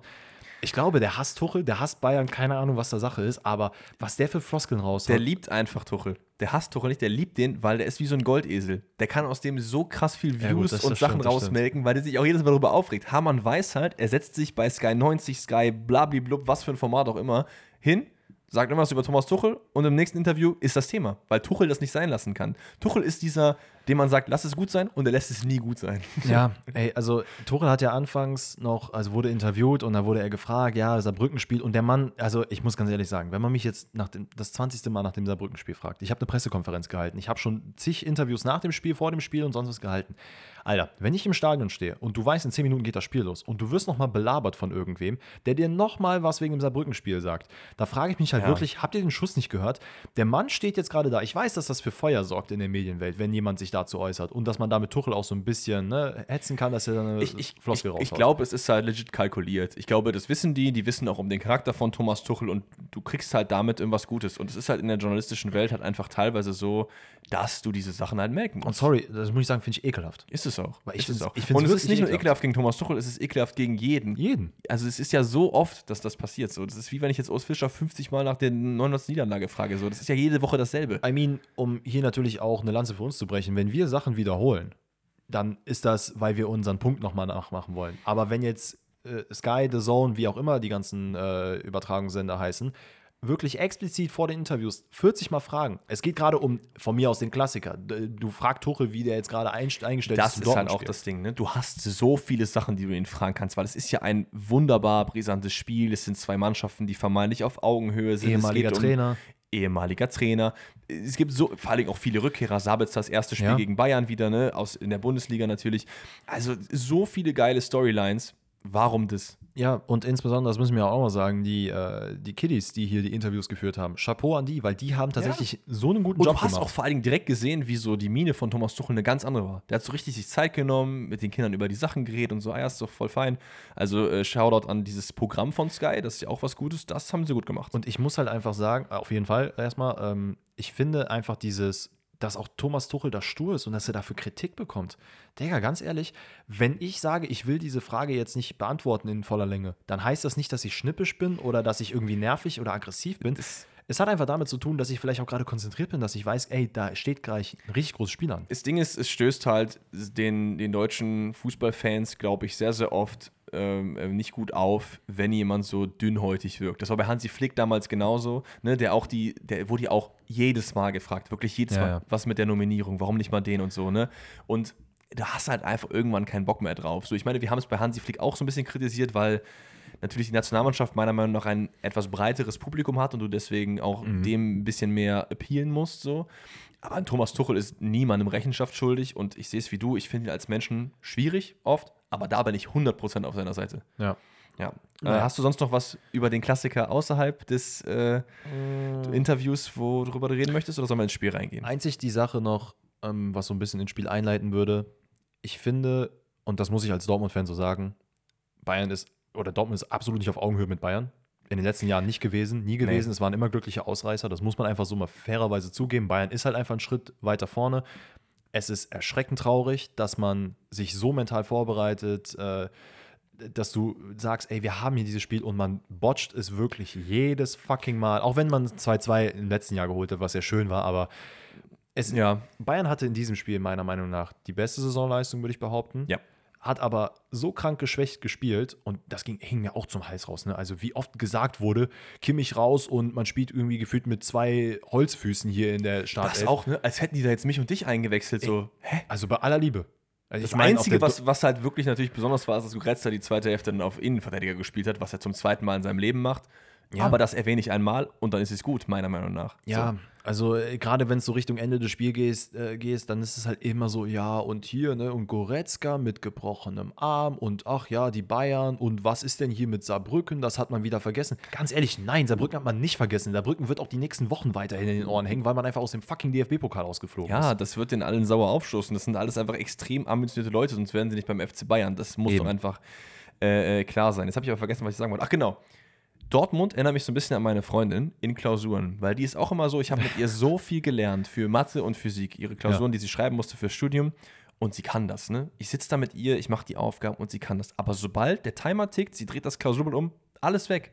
Und das ist so diese mentale Arbeit, die Dortmund vor diesen Spielen macht, genauso. Du sagst, wir schwören uns ein und es mhm. geht um alles und der Pfiff geht los und man schlottern einfach die Knie. Wie kann das sein? Das ist doch in keinem anderen Spiel so. Das ist eben, wir haben im Vorhinein schon mal so ein bisschen drüber geredet, weil wir konnten uns nicht davon abhalten. Gegen Real, gegen Chelsea, gegen City. Hast du das nicht? Du hast es nur gegen die Bayern. Ja, Jedes es ist Spiel. wirklich nur gegen die Bayern. Und ich weiß nicht, ob man mit dem Mediendruck nicht umgehen kann, weil das muss man ja Aber auch sagen. du hast ja mittlerweile auch keinen Mediendruck mehr. Jeder also, erwartet, oder, dass du oder verlierst. kaum. Weil, weil, jeder erwartet ja, ah, die Bayern werden es sowieso wieder machen. So. Wobei man auch wiederum sagen muss, ja, das, das habe hab ich auch nicht verstanden, wo das herkommt. Ja, wenn nicht jetzt, wann dann? Digga, das war letztes Jahr war es zweimal, davor das Jahr war es zweimal. Es wird jedes Mal gesagt, ja, die Bayern schwanken. Wenn nicht jetzt, wann dann? Ja, das sage ich nicht. Ich habe schon letztes Jahr gesagt, dass das war die Saison. Diese Saison finde ich schwieriger als letztes Jahr. Deswegen, wenn ich jetzt von dann zieht, für mich jetzt nicht, weil du jetzt ja sogar vier Mannschaften hast, die oben rum konkurrieren. Ja gegen die du auch noch Punkte liegen lassen wirst, wahrscheinlich. Ich weiß nicht, ob du alle vier Spiele gegen Leverkusen und Leipzig gewinnst. Weißt du, also aus Bayern-Sicht oder aus Dortmund-Sicht? Aus beider Sicht, meine ich. Aus Dortmund-Sicht glaube ich sogar, dass das passieren wird. Ich glaube, man ja, kann geil. jetzt einfach auch den Rest der Bundesliga, du kannst sie dominieren und von mir aus nicht nur nicht sexy, sondern erfolgreich, sondern du spielst sogar vielleicht sexy und erfolgreich. Das Problem ist, es sind, halt, es sind halt zwölf Punkte, ne? Es sind halt sechs Punkte, die halt du nicht ja. hast und die die Bayern haben. So, das ist halt. Und ich, ich verstehe einfach nicht, dass du mittlerweile nicht mehr mit dieser, aber ganz ehrlich, das ist ja auch so. Dortmund ist der Underdog in diesem Spiel. Da kann Uli Hoeneß, da kann sonst wer irgendwas sagen. Es ist nicht der Fall. Bayern ist immer on Pole Position. Vielleicht noch eine Sache, die mir so ein bisschen. Ich will jetzt gar nicht auf dieses, dieses Fanszenen-Ding raus, ne? Weil wir werden ja sehr, sehr oft gefragt, rank Oh, mal Fanszenen, äh, macht mal dies und das so, ne? Das, da, über das mit den Fans, die gehen, da reden wir vielleicht am Ende des Spiels noch drüber, aber generell in diesem Spiel, was mich so ein bisschen, und das meine ich gar nicht disrespectful, ich war selber das erste Mal im Signal Luna Park und ich fand es ultra geil, extrem viel Stimmung, aber das hat mir in dem Spiel so ein bisschen gefehlt. So nach dieser, diesen schnellen ein, zwei Toren, dieser Fansupport, ich habe den nicht so mitbekommen. Liegt vielleicht auch Fair. nicht daran, dass äh, ich jetzt irgendwie äh, da krass drauf gehört habe, aber ich habe mal dann so ein bisschen drauf geachtet und es war halt, du hast halt Bayern, Bayern gehört. Es war auch so. Also die Bayern-Fans waren sehr, sehr laut, haben krasse Stimmung gemacht. Ähm, Sorry nochmal, ich wollte jetzt nicht darauf hinaus, wer ist jetzt krasser oder so, Nein, sondern es war einfach nur so mein, wie Nee, ich, ich, ich, sehe gefühlt ich sehe es so. genauso. Also Dortmund-Fans waren von Anfang an, die waren richtig da, die haben richtig Stimmung gemacht, Ja. bevor den, also bevor das Spiel losging. Man, man hat es tatsächlich über Sky sogar äh, geschafft, You Will Never Walk Alone einmal ohne Kommentator einfach durchlaufen zu lassen, was ein Das war ja auch der mich war. Klassiker. Stimmt. ähm, und da habe ich mir gedacht, so, okay, hier geht was. Und Ja. dann kassierst du einfach das so maximal dämliche 1-0, wo ich mich wirklich auch als Fan dann irgendwo frage, Alter, das ist jetzt nicht euer Ernst, ne? Wie, habt ihr gehört, wie wir gerade ausgerastet sind und was macht ihr da jetzt gerade? Ja, das, das stimmt natürlich. Es hat mich so ein bisschen an dieses And Now Goal im CL-Finale 2013 erinnert, dieser, dieser kleine Clinch zwischen äh, Upamecano und Ja. äh, Schlotterbeck. er Schlotterbeck scheint es äh, richtig witzig gefunden zu haben, dass Upamecano ihm das vorher gesagt hat. Ja, der hat halt, der Schlotterbeck hat wohl ihn gefragt, ça va oder so, auf Französisch, wie es ihm geht. Und er meinte so, es geht mir gut. Und dann macht er einfach das Tor. Fand ich schon ein Power-Move irgendwie, Ja, wenn das so das. Gespräch war. Aber Digga, Aber er lässt ihn halt auch laufen. Es war nicht so super gut. Man muss sagen, ich finde es jetzt kein katastrophaler Bock von Schlotterbeck. Es ist einfach nur nicht, nicht so gut, wie Upamecano es halt macht, weil ich finde, er macht es auch sehr, sehr gut mit diesem angetäuschten Laufweg und, Und, so. aber, aber guck mal, ganz ehrlich, wenn du auf so einem Niveau spielst, Ja, so natürlich. ein Laufweg, den musst du mit antizipieren. Du musst dich anders positionieren. Du kannst halt nicht Upamecano in deinem Rücken dann durchlaufen lassen. Ich finde es halt nur so wild, wenn die Leute, die Mindgames versuchen, dann irgendwie so selber gemindgamed werden. Also ich weiß gar nicht, ob er da wirklich Mindgames probieren wollte Ich- oder ich weiß es auch so. nicht. Weil ich fand süß, dass die gelacht haben. Ja, es voll. ist, ne? Fand ich auch so, geil, Ey, vielleicht ja. sind es Freunde, keine Ahnung. Ich weiß nicht, woher die sich kennen sollen, aber vielleicht fühlen die sich gegenseitig. Und dann Ja. ist es einfach das 1-0 für die Bayern und ab da war schon in meinem Kopf, naja, nee, so ein 2-2 wie im letzten Jahr wird es nicht geben. Nee, Also das äh, habe ich mir auch gedacht. man, man ist, äh, vielleicht auch kurz um die Aufstellung nochmal zu kommen, Sali Özcan äh, auf der Doppel-6 diesmal mit Sabitzer. Mm, das ist eher eine Doppel-8 mit Salihoccan. so in etwa. Ähm, denn es ist genau wieder im gesamten Spiel das eingetroffen, was äh, ich die letzten Spiele bei Dortmund kritisiert habe. Warum spielt nicht wer anders? Gibt es keine Emre Alternative? Can ist aktuell verletzt, Felix im Matcher ist- weiß keiner, warum er nicht gespielt hat. Ja, was ist Ähm, mit einem Matcher? Gut, der ist halt auf dem Papier nicht die defensivere Er hätte, Variante. er hätte aber aufgrund seiner Schnelligkeit definitiv dort spielen können, denn das ist, finde ich, das allergrößte Problem im gesamten Dortmunder Spiel gewesen. Man war viel zu langsam, körperlich und im Kopf. du hast aber halt einfach auch eine sehr eklige paar Leute, die da auf dich zurennen. So, aber ne? wieso lässt du dann nicht dann schnelle Leute dagegen ja. spielen? Ich meine, hat, er hat es ja probiert, indem er Riaston und Wolf auf die Außen gebracht hat, anstatt Benze Baini, weil der ja wirklich lahm ist.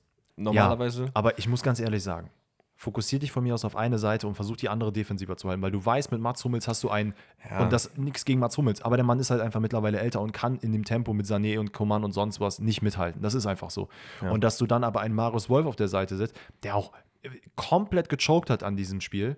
Also bei aller Liebe, ich liebe Marius Wolf, aber das war halt absolut nicht sein Spiel. Ja, natürlich nicht. Er ist halt einfach nicht dieser Spieler, den du dann, auf dessen Schultern du diese Last halt Und, verteilen und dann möchtest. denke ich mir halt, versuch doch mit einem Riasson auf der einen Seite und mit einem Benzebaini, der ein bisschen defensiver sein könnte oder auch mal dreckig in die Zweikämpfe geht, auf der anderen Seite. Ich weiß nicht, was dagegen gesprochen hätte. Oder ein Adiemi von mir aus von Anfang an, weil der hat, der Mann bringt halt das Tempo, was du in diesen Spielen brauchst. Ja. Du hast im Gesamt... war auch gar nicht da. Füllkrug war gar nicht da. Ich habe ich, ich hab nur gesehen, dass der irgendwann ausgewechselt wurde. und Ich dachte mir so, der war drin. Also, das ist. ist Reus war der einzige Mann und übrigens Shoutout an und Reus. Malen hat es auch okay gemacht. Der hat sich auch ab und zu mal versucht loszureißen und so. Aber, Ja, aber da war Reus schon, glaube ich, ein bisschen besser. Aber klar, Malen hat auch ganz, war okay. Ich finde Reus, äh, Shoutout ne, an ihn, dass er jetzt sein 400. Bundesligaspiel gemacht Stimmt. hat. Und da ist halt auch so ein Punkt, wo ich mich frage, Alter, Marco Reus ist eine Legende des Vereins.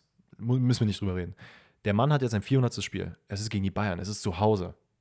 Digga, reißt euch doch bitte den Arsch für den auf. ja. Also Mhm. Kobel auch noch an der Stelle super Spiel gemacht, hat sehr, sehr viele Bälle klasse gehalten. Ähm, ja. Verteidigung generell nicht so gut. Nein, war, also, boah, es war wild. Es, also, ich, ich, kann gar nicht, wie ich Highlights durchgehen. Sabitzer auch nicht so da gewesen. äh, Özcan auch nicht. Ich, ich, und wir müssen vielleicht mal kurz, um danach wollen wir wirklich mal auf die Highlights losgehen. Ähm, Özcan, Leute, versteht uns da nicht falsch. Ne? Wenn wir Spieler kritisieren, wir sagen es jedes Mal. Ja. Das hat nichts mit dem persönlich zu tun. Es ist einfach nur das, was wir Fall. an dem Spiel jetzt gerade ausmachen. Und ich finde, ein Sali Özcan hat auf der Doppel-6 bei Dortmund in der Startaufstellung leider aktuell nichts verloren. Das ist klar, verletzungsbedingt muss er da spielen von mir aus, aber Ja. er ist zumindest in Spielen gegen Hoffenheim, Union, gegen, sagen wir mal, so ein bisschen die, das zweite Regal der Bundesliga, bei allem Respekt, ne, aber Dortmund gehört auch dazu. Äh, erstes Regal ist Bayern alleine, ist einfach so. Und Leverkusen aktuell finde ich schon. Aber auch nur, das ist aber allgemein, meine ich, gesehen.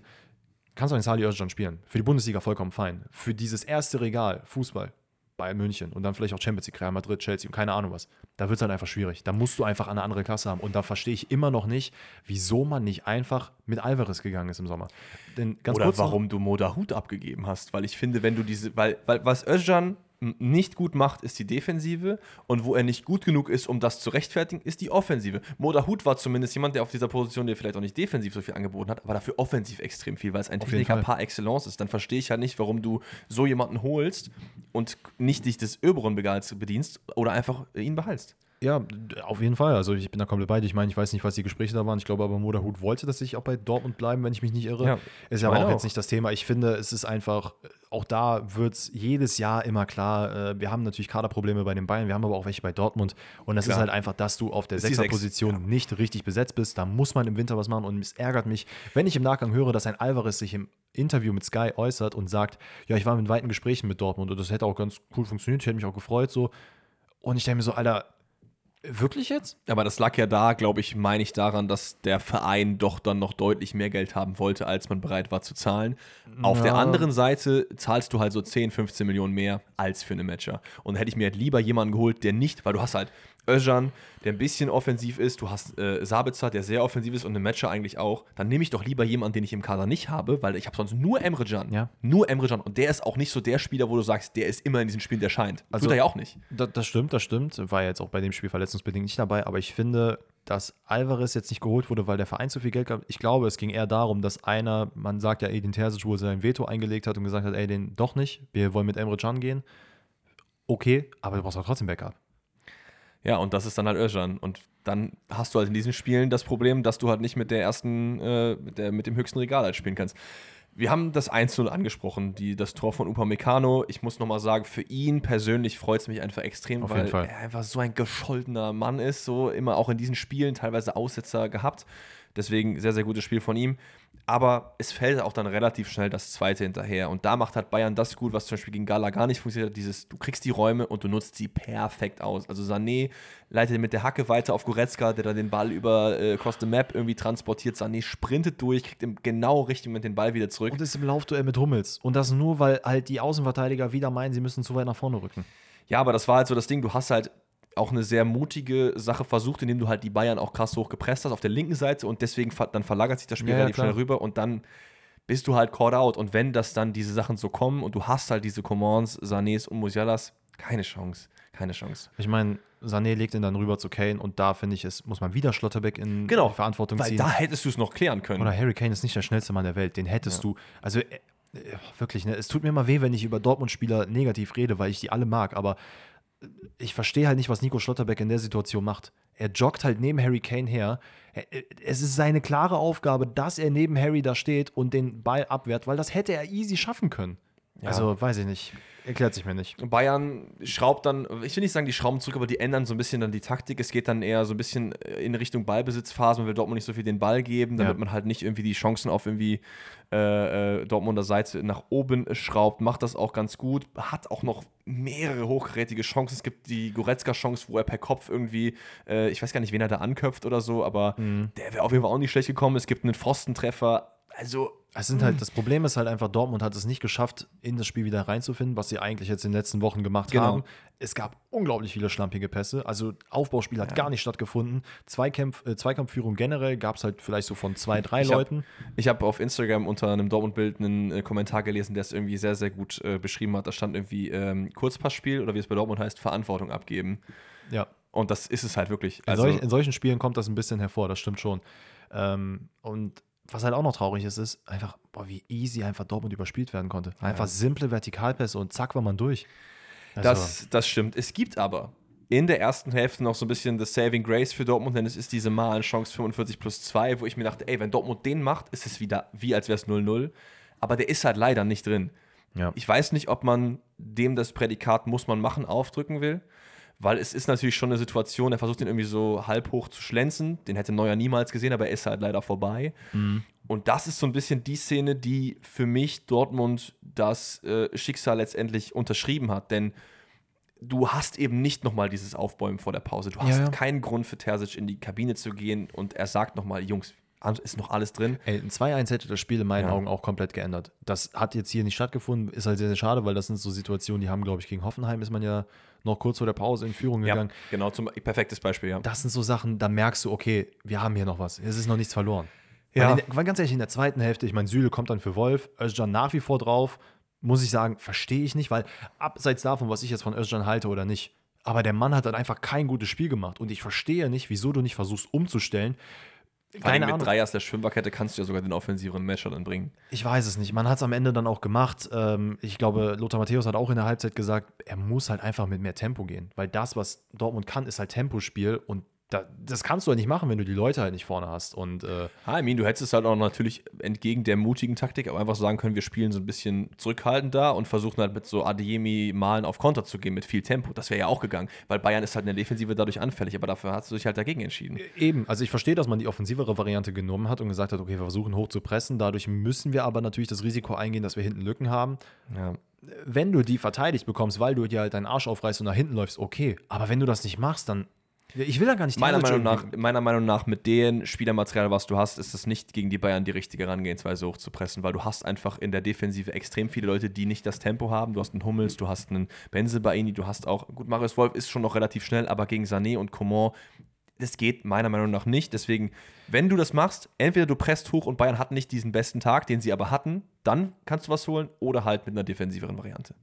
Die du aber auch nicht spielen kannst, weil Emre Can nicht dabei ist. So, also, I mean, Ja. ich finde ganz ehrlich, wenn du es halt vernünftig versuch, also vernünftig verschiebst und zurückarbeitest, dann kann das auch funktionieren. Ja. Aber das funktioniert halt einfach nicht, weil halt nur die Hälfte der Spieler Bock hat. Das, das Problem ist, und das sage ich jetzt auch, glaube ich, schon ohne diese Brille, gegen diese Mannschaften, manchmal hast du diese Momente, du kannst nicht verteidigen. So, Natürlich dann- nicht. ne, du hast da Weltklasse da vorne, das, also, da müssen wir gar nicht drüber reden. Ja. Wie dem auch sei, ähm, Spiel bleibt aber basically the same, zumindest in den ersten Minuten, denn äh, ja, also Fehlpass en masse, Bayern drückt und drückt und drückt.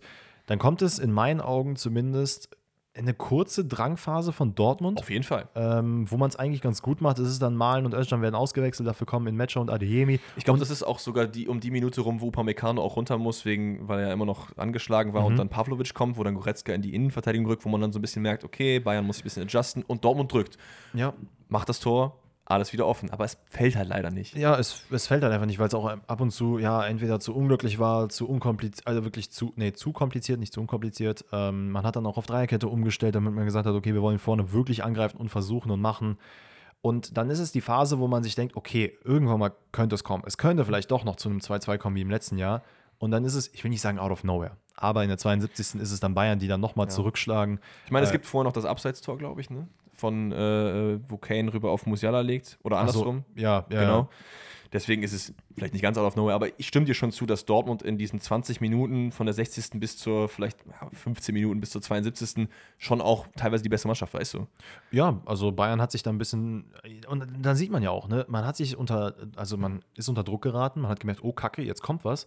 Und genau das Spiel musst du von Anfang an machen. Das musst du von Sekunde eins machen. Das haben wir nicht gemacht, wird dann bestraft. Wie gesagt, 72 Minuten ist es wirklich ein sehr simples, aber ein super effizientes Passspiel von Coman und Musiala, die dann mit Doppelpass, also da, äh, das war so simpel. Und ich Ja. muss ganz ehrlich sagen, diese Passkombination, die habe ich vorgestern in der Zeitung gesehen. Ja, absolut. Das wusste, also wirklich jeder Mensch im Stadion hat ganz genau in der Situation gewusst, es wird das passieren.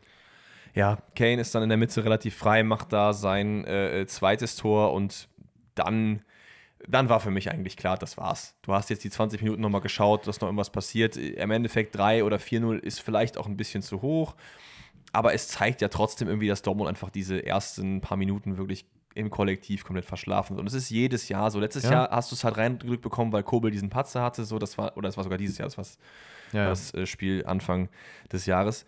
Es ist halt bitter, weil ich muss auch sagen, ich habe mich extrem gefreut, dass Bayern gewonnen hat. Natürlich, da brauchen wir nicht drüber reden. Aber ich habe mir so ein bisschen gewünscht, dass es, ich weiß, ich weiß nicht, ob das arrogant klingt, nehmt mir das nicht übel, aber ein bisschen spannender einfach auch ist, weil ich, jedes Mal, Dortmund geht in das Spiel und am Anfang ist es direkt Katastrophe und steht 0-2 oder so. Wie kann das sein? Wie Ja, kann das sein? Also mich, also guck mal, das Ding ist, mich, mich regt es jetzt gar nicht per se auf, was du gesagt hast. Ähm, aber ich finde dieses mhm. so, ja, ey, vielleicht doch mal ein 2-2, es wird bestimmt ein spannendes Spiel, so dieses, ich will nicht sagen direkt mitleidmäßige, ich, ich, ich beziehe das gar nicht mhm. auf dich, sondern nee, verstehe ich voll, verstehe ich voll. Die ja. dann sagen so, ja, ey, viel Glück und sowas gegen die Bayern. Da denke ich mir halt auch so, Digga, an was für einem Punkt bin ich angekommen mit meinem Verein, dass ich sagen muss, dass ich, dass ich mir für Glück sagen muss. Da, im, Ideal, oder im schlimmsten Fall sogar noch von Leuten, die halt wirklich Bayern-Fans sind, die mir sagen, ja, ja. ey, ein 2-2 wäre eigentlich gut. Wäre ein spannendes Spiel, wäre ja schon gut gewesen.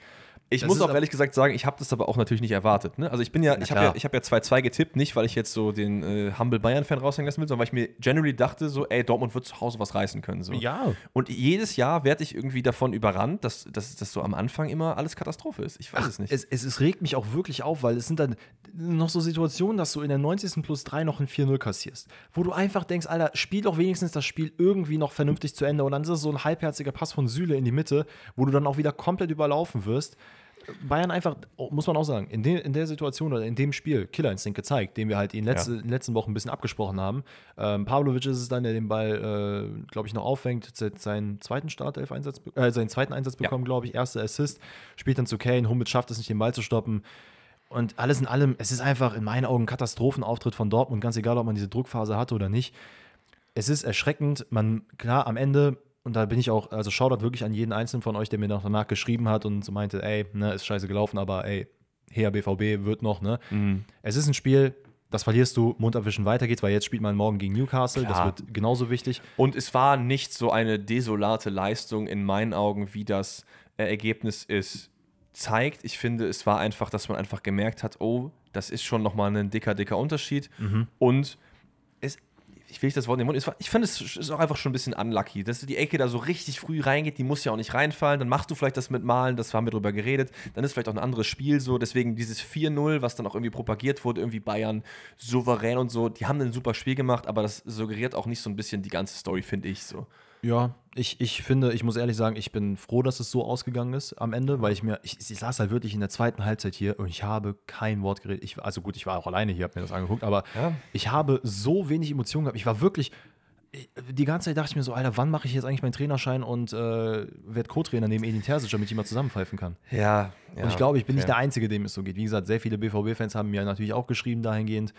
Ähm, weiß ich nicht. Also ich, ich, man muss einfach aus Dortmund-Sicht auch vielleicht aufhören zu sagen, ey, wir, die Bayern-Angreifer, Digga, spiel einfach Fußball. Ja. Ob du jetzt als der Underdog dich da deklarierst oder als Aber der Titelverteidiger, I don't know. Du kannst es halt nicht, weil es halt von den Medien auch immer so suggeriert wird. Ne? Deswegen, vielleicht muss man einfach weg von diesen komischen Storylines. Und ich glaube, diese Saison könnte Dortmund echt ganz gut tun, weil auch der Medienwelt man lächzt immer nach diesem einen Herausforderer vom FC Bayern. Und diese Saison brauchst du das eigentlich gar nicht, weil du hast halt genug Mannschaften, die das sein können. Das so. Problem ist, dann wird aber wiederum das so von den Medien gedreht oder generell überall, nicht nur von den Medien, von allen.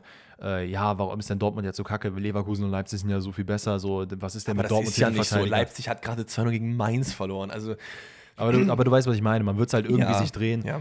Wie gesagt, Medienwelten drehen sich das. Und man muss einfach und das, das schaffen ja andere Mannschaften auch. Die Bayern haben es ja jetzt auch geschafft, nachdem Saarbrücken gegen ein, also in einem eigentlich sehr, sehr schweren Spiel gegen Dortmund so gut zu spielen. Ich, ich weiß auch nicht, was die denen immer in den Tee machen. Oder ist es einfach, die sehen einfach dieses schwarz-gelbe Wappen und da brennt einfach ein Feuer in denen. Herr Goretzka hat ja auch noch gesagt nach dem Spiel, wo ich sagen muss, ich war sehr wütend, aber finde es eigentlich geil, dass er es gesagt hat, ähm, dass er meinte, es ist halt immer ein geiles Gefühl, wenn man das Stadion einfach zum Schweigen bringt mit den Toren. Mhm. Wo ich mir dachte, du kleiner Mistkerl, aber, aber, aber, du hast recht. Ist schon geil. auch mit einem mit Banger-Spiel. Junge, der hat einfach, der hat einfach einen halben Fallrückzieher probiert. Ich, ich, ich, finde, du siehst aber auch an diesem Spiel, und das vielleicht der letzte Satz zum Spiel selber, wie wichtig doch auch diese Position, die Leimer spielt, für Bayern ist. Ja. Weil einfach dieses, ich halte mich zurück, ich bleibe hinten.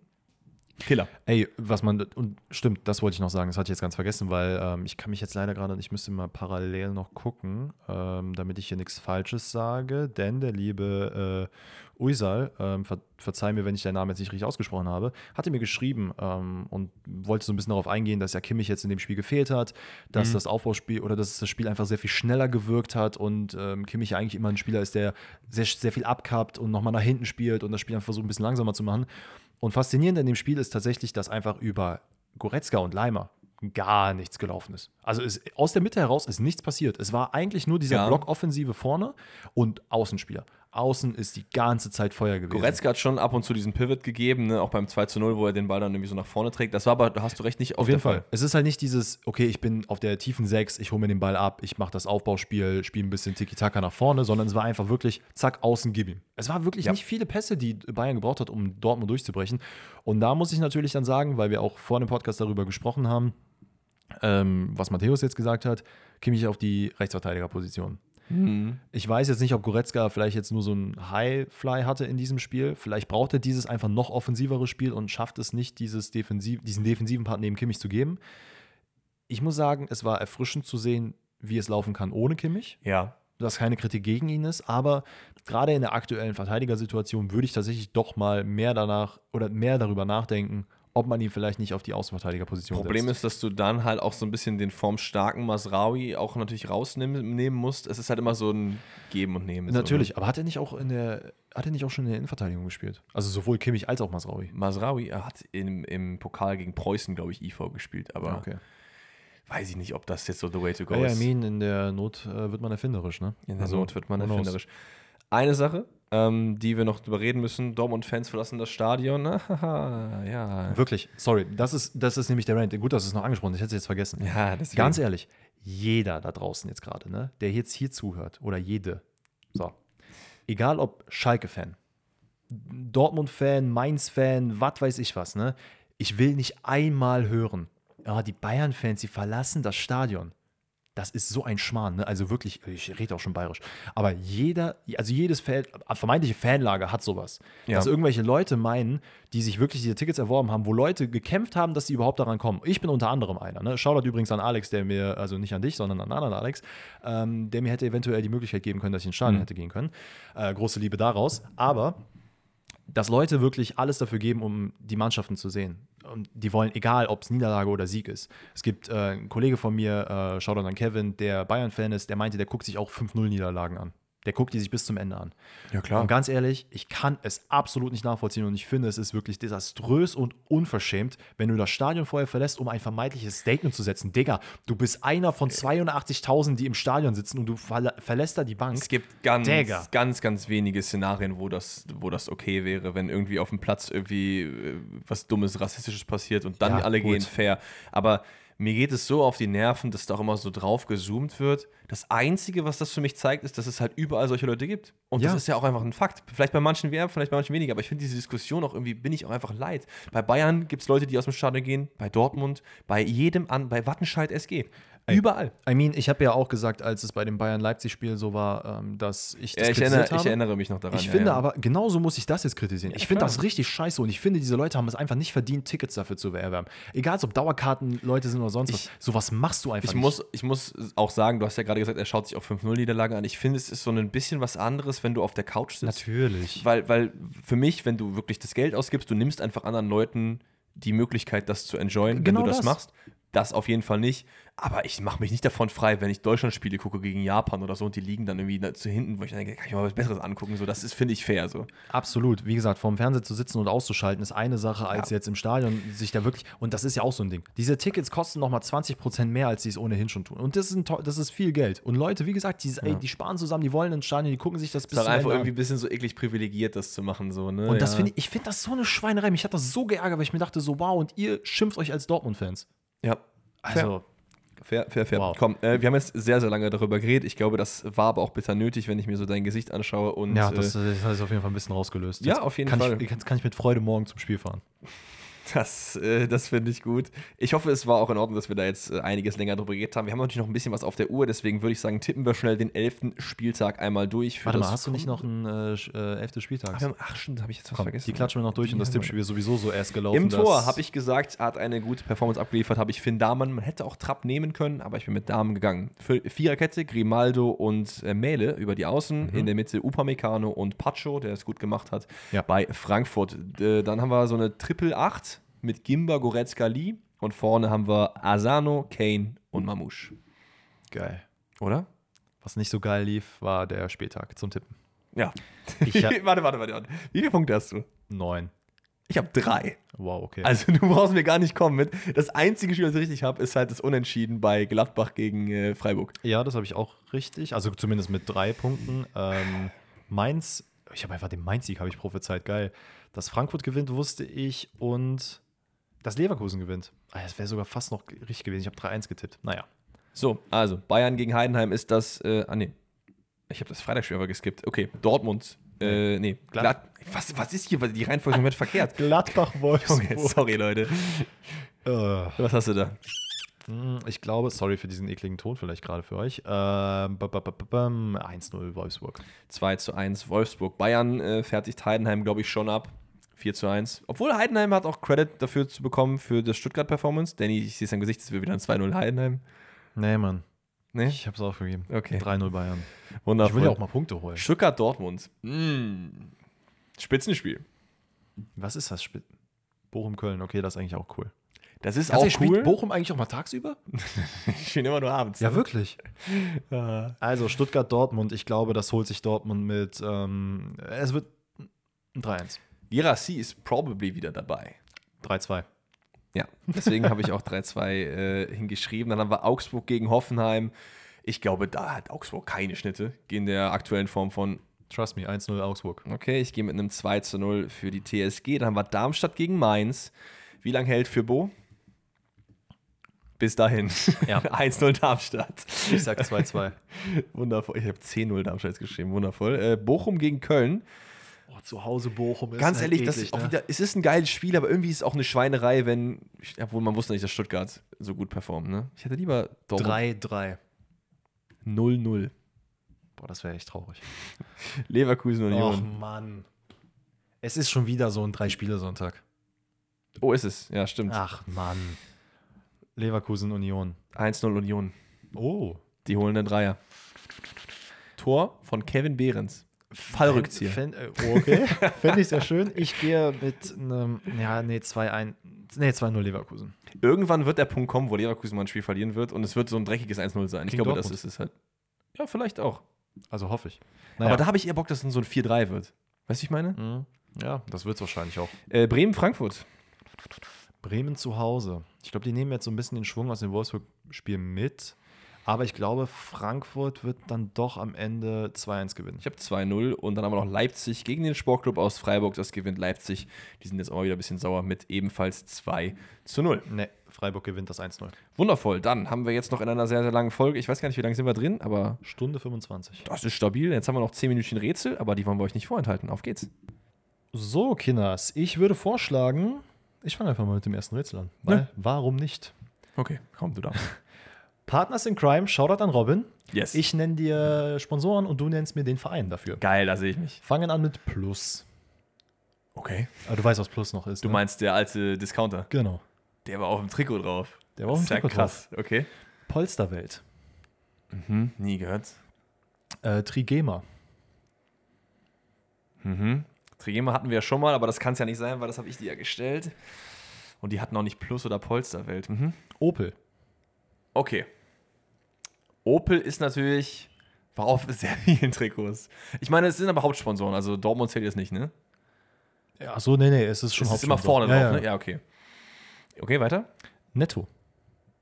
Junge, wer hatte das? Muss ja eine Deutsch. Ich weiß ja nicht, ob Plus und Netto deutsche Sachen sind. Es gibt ja auch viele Discounter auch im Ausland, aber ich würde jetzt einfach mal damit gehen. Wer hatte denn sonst noch Opel? Also Bayern München würde ich jetzt sagen, aber ich höre mir mal weiter an. Kick. Kick ist halt Bremen, aber das hatten wir schon. Wer hatte denn noch Kick? Ja, beim weiter. Nächsten, beim nächsten wirst du es. Ah, wobei, machen wir erstmal. Das war ein Sondertrikot. Mein Freund ist Ausländer. Geil, ja, aber keine Ahnung. Und das, wo du, das, ich weiß gar nicht, ob es auch der aktuelle ist. Ich glaube aber, nee, ist gar nicht. Äh, Trivago ist es noch gewesen. Trivago, wer hatte denn Trivago als Sponsor? Das habe ich ja gar nicht auf dem Schirm. Okay, hast du noch einen dann danach? Ich muss gerade mal schauen, was der aktuelle ist. Ähm, Vonovia. Es ist, hat- hatte Bochum äh, Trivago vorher? Habe ich gar nicht auf dem Schirm gehabt. Doch, Bochum hatte aber auch Kick. Ich erinnere mich, ja. Ey, geil. Ey, dein Freund ist Ausländer, ist aber cool, dass sie das hatten. Das wusste ich auch War ein gar nicht. coole, cooles Statement-Projekt auf jeden Fall. Aber ja, Ja. Bochum it is. Wundervoll. Ich stelle Danny ein, wer bin ich? Also Fragen. Äh, was, was, war das denn? das ist ja immer, das Ding ist, wir nehmen den Podcast ja immer komplett uncut auf und ab und zu passiert dann auch sowas. Deswegen nochmal von vorne. Also, nächstes Rätsel, ein wer bin ich? Kommt vom lieben Felix. Ich nenne Danny Fakten und er muss mir sagen, welcher Spieler ist das? Ist so ein bisschen ein Zahlentheme. Wir starten rein. Ich wurde in zwei Top 5 Ligen Meister. Ich habe für vier verschiedene Bundesliga-Teams gespielt. Ich bin dreimal Fußballer des Jahres in meinem Land geworden. Ich habe auch an zwei Champions League-Finals teilgenommen, habe aber beide verloren. Beide verloren. Das ist schon unlucky. So, Moment mal. Das heißt, der ist in zwei der Top 5 Ligen Meister geworden. Ja. Was aktuell passen würde, wäre zumindest Dortmund. Auf der einen Seite. Mhm. Okay, weiter. Ich war auch einmal in einem WM-Finale, aber auch das habe ich verloren. Oh, okay. Weiter. Vielleicht lag das daran, dass ich dieses Finale aufgrund einer Sperre nicht mitgespielt habe. Oh, wer war das denn jetzt? WM-Finale und Sperre. Oh. Du bekommst es noch. Es gibt noch drei Fakten, daran kann man es erraten. Ja, gib mir noch einen. Kevin Prince Boateng hat meine Nationalmannschaftskarriere quasi beendet. Ah, haut das hin? Vier, vier Vereine. Ich weiß nicht, wo der vierte Bundesliga-Verein ist. Michael Ballack? Es ist Michael Ballack. Ich weiß nicht, äh, er war noch bei Chemnitz, aber Ah, okay, weil ist ich hatte mich Kaiserslautern. Leverkusen, Bayern. Aber Chemnitz war halt, war mal in der Bundesliga, aber zu dem Zeitpunkt halt nicht. Ja, nee, fair, fair. Aber sehr, sehr nice. Sonst wäre halt noch gekommen, äh, torgefährlichster Mittelfeldspieler der deutschen Nationalmannschaft. Einfach 42 Tore in 98 Spielen als Achter. Das, das ist halt ist- das ist gigantisch viel. Und sonst noch beim FC Chelsea gewesen, dann hättest du es halt bekommen. Nice. Huh. Next one. Alright, Transfersumme erraten. Uh. Äh, Shoutout an Lasse. Ich nenne Transfersummen in dem jeweiligen Jahr und du nennst mir den dazugehörigen Spieler. 2001, 2002, 7 Millionen. Jo, Alter, 2001. Das heißt, der Mann wäre jetzt alt. 43 wahrscheinlich. 2004, 2005 für 16 Millionen gewechselt.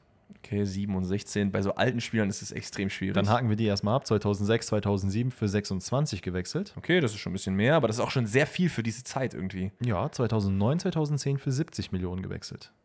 70 Millionen. Boah. Ist er so oft hin und her gewechselt? Nee.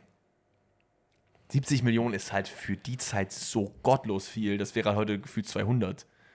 Ja, hast du noch was? 2010, 2011 Laie für 6 Millionen. Okay, Laien helfen mir immer nie. Also weiter. 2011, 2012 für 24 Millionen gewechselt.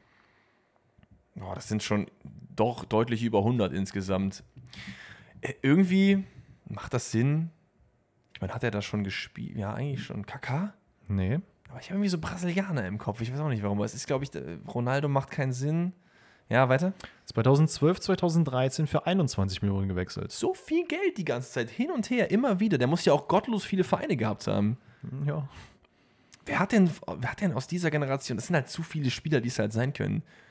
Ich bin auch mit so Summen aus dieser Zeit nicht so gut. Ja, hast du noch was? Die hake ich jetzt direkt ab, weil die bringen ja alle nicht viel, glaube ich. Oder könnten die vielleicht bringen. 2016, 2017, 2017, 2018 und 2019, 2020 immer ablösefrei gewechselt. Mhm. Das Und ist- er hat ja 2000 noch gigantisch lange gespielt. 2023, 24 Karriereende.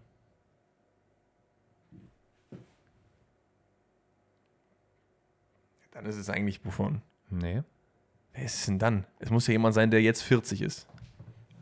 das ist richtig. Iniesta hat nicht so viele Clubs gewechselt. Podolski war nicht so früh Der, gespielt. der Mann hat eigentlich in, wirklich in fast nur Top-Clubs gespielt. Wer ist denn so alt geworden und ist die ganze Zeit ablösefrei gewechselt, der noch, der noch bis vor kurzem gespielt hat? Dante spielt immer noch. José Font ist so alt. War viel in Italien unterwegs.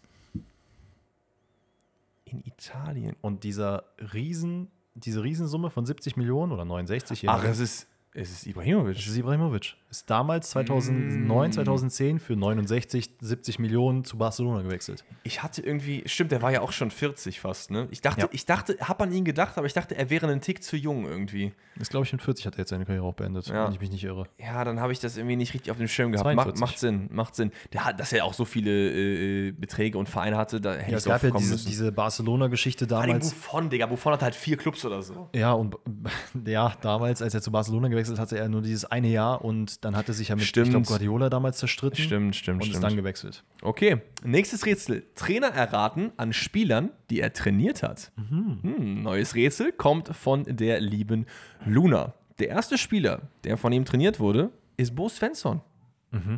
Der zweite Spieler, wir bleiben im Theme, den er trainiert hat, ist Marco Rose. Die beiden waren noch Zimmernachbarn oder so, ne? Oder nee, das war War das nicht Sandro Schwarz, glaube ich, ne? Schwarz und Rose, glaube die ich? zwei ne? sind auch irgendwie cool miteinander Ja. gewesen, ja. Weiter geht's mit Ivan Perisic. Okay. Marco Reus. Marco Reus. Also Bo Svensson wird er wahrscheinlich dann bei Mainz trainiert haben. Oh, ich weiß gar nicht, wo Marco Rose noch unterwegs gewesen Das ist auch schwer zu wissen. Was hatten wir noch? Marco Reus und Perisic. Perisic. Ja, Ja, okay, weiter. Jonas Hofmann. Ja, weiter. Mohamed Salah. What the heck, Alter? Wer hat der Marco Reus trainiert und Mohamed Salah? Also ich würde behaupten, es ist jemand gewesen, der wahrscheinlich nicht in England unterwegs war. Wiederhol nochmal den Satz. Wer hat Marco Reus und Mohamed Salah trainiert? Mhm. Ach so, Jürgen Klopp. Ja, Oh mein Gott.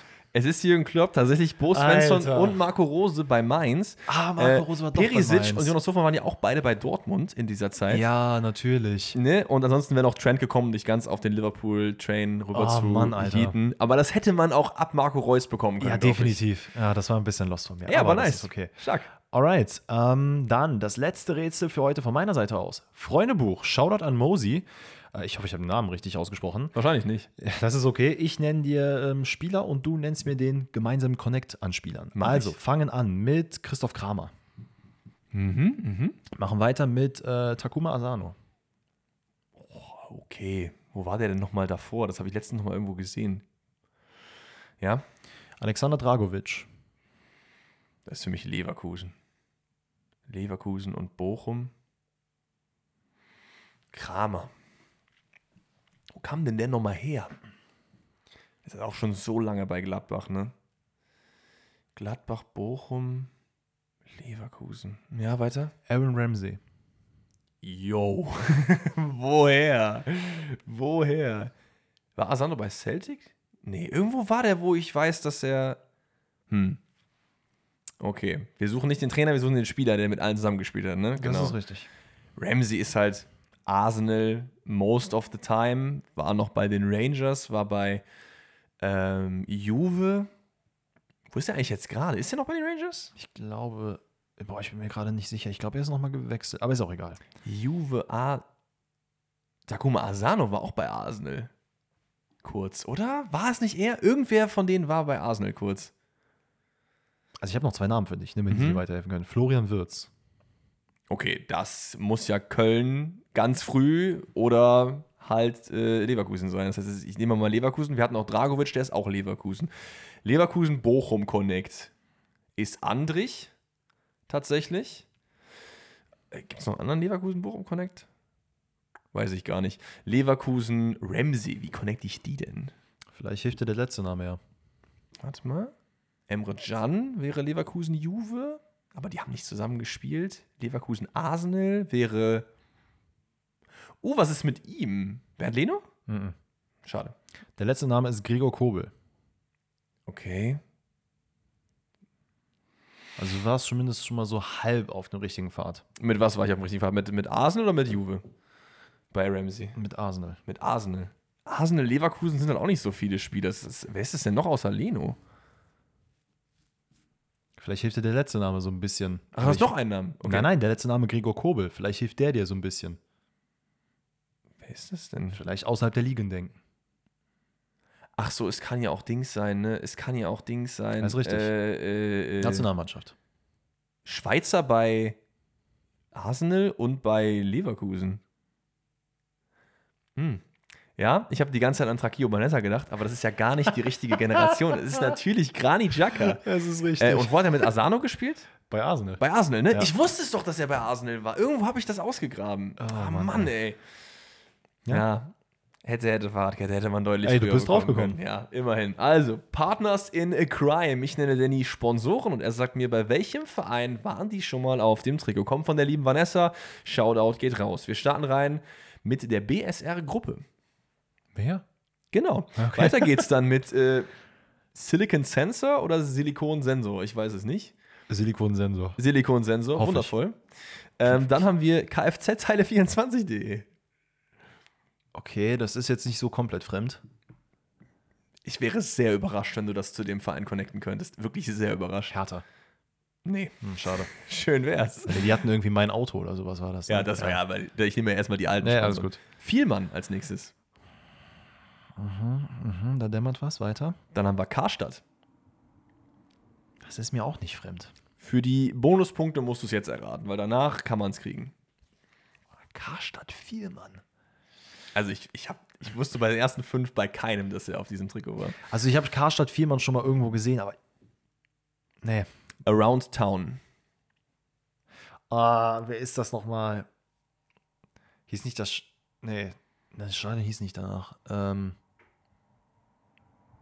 Nee, es ist nicht Augsburg, oder? Nee, es ist nicht Augsburg. Ach Mann. ja, Around weiter. Town, Dennis. Ja, erzähl weiter. WeFox. Äh, äh, Freiburg. Nein. Die haben doch WeFox gehabt, oder nicht? Nein. Ist das nicht eine Mannschaft mit roten Trikots? Ja. Hä? Bro, Alter. Bin ich dumm? WeFox, Bundesliga, die hatten das bis letztes Jahr. Ja, und ich habe gedacht, es wäre Freiburg gewesen, bevor die dieses komische Mein Fahrrad hatten oder wie das heißt. Oder Nein, Jobrad. Jobrad. Vielleicht hatten die auch WeFox, das weiß ich gerade gar nicht, ehrlich gesagt. Aber glaube ich nicht. Ja, nehmen wir den letzten Namen. Paramount Plus. Union. Ja, klar. Oh ja. Around Town, das hatten die doch noch bis vor zwei Jahren. Ja, natürlich. Das ist, ist das nicht diese Immobilienfirma oder was? Ich weiß nicht, was ist, ist mir auch Ja, egal. Du doch. musst dieses Rätsel Ah. vorher lösen. Warum habe ich denn Freiburg im Kopf? Die haben doch, haben die nicht WeFox? Hey, du gehabt? warst so close mit Hertha bei Vielmann, deswegen hätte ich fast gelacht, aber. oh Wie heißen die? We- WeVox? WeFox. W-E-V, äh, W-E-F-O-X. Ja, ich glaube nicht, dass. Freiburg die hatte. Nee, ich habe nur die gestreiften Trikots gesehen und kam Ja. dann irgendwie da drauf. Egal, komm, mach deine. Andi, du hast das sogar angefangen, ne? Ich habe angefangen, wir sind zu Ende. Ey, wir sind durch. Leute, dann sind wir am Ende einer sehr, sehr langen Folge angekommen, aber ich hoffe, ihr verzeiht uns das Ganze, weil Danny hatte sich wirklich sehr, sehr viel von seiner Brust zu reden. Verständlich nach diesem, ja, doch sehr, sehr wilden Spieltag, Ja. könnte man meinen. Ich äh, freue mich aber trotzdem über jeden, der bis hier gehört hat und das jetzt gerade nach einer Stunde 830 Minuten, was weiß ich, hört.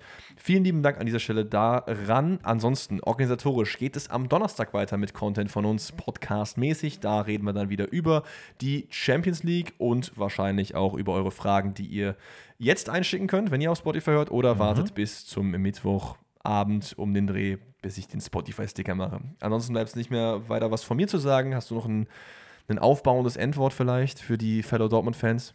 Morgen wird besser. Morgen wird besser. Das ist das Motto für alles. Ciao, ciao.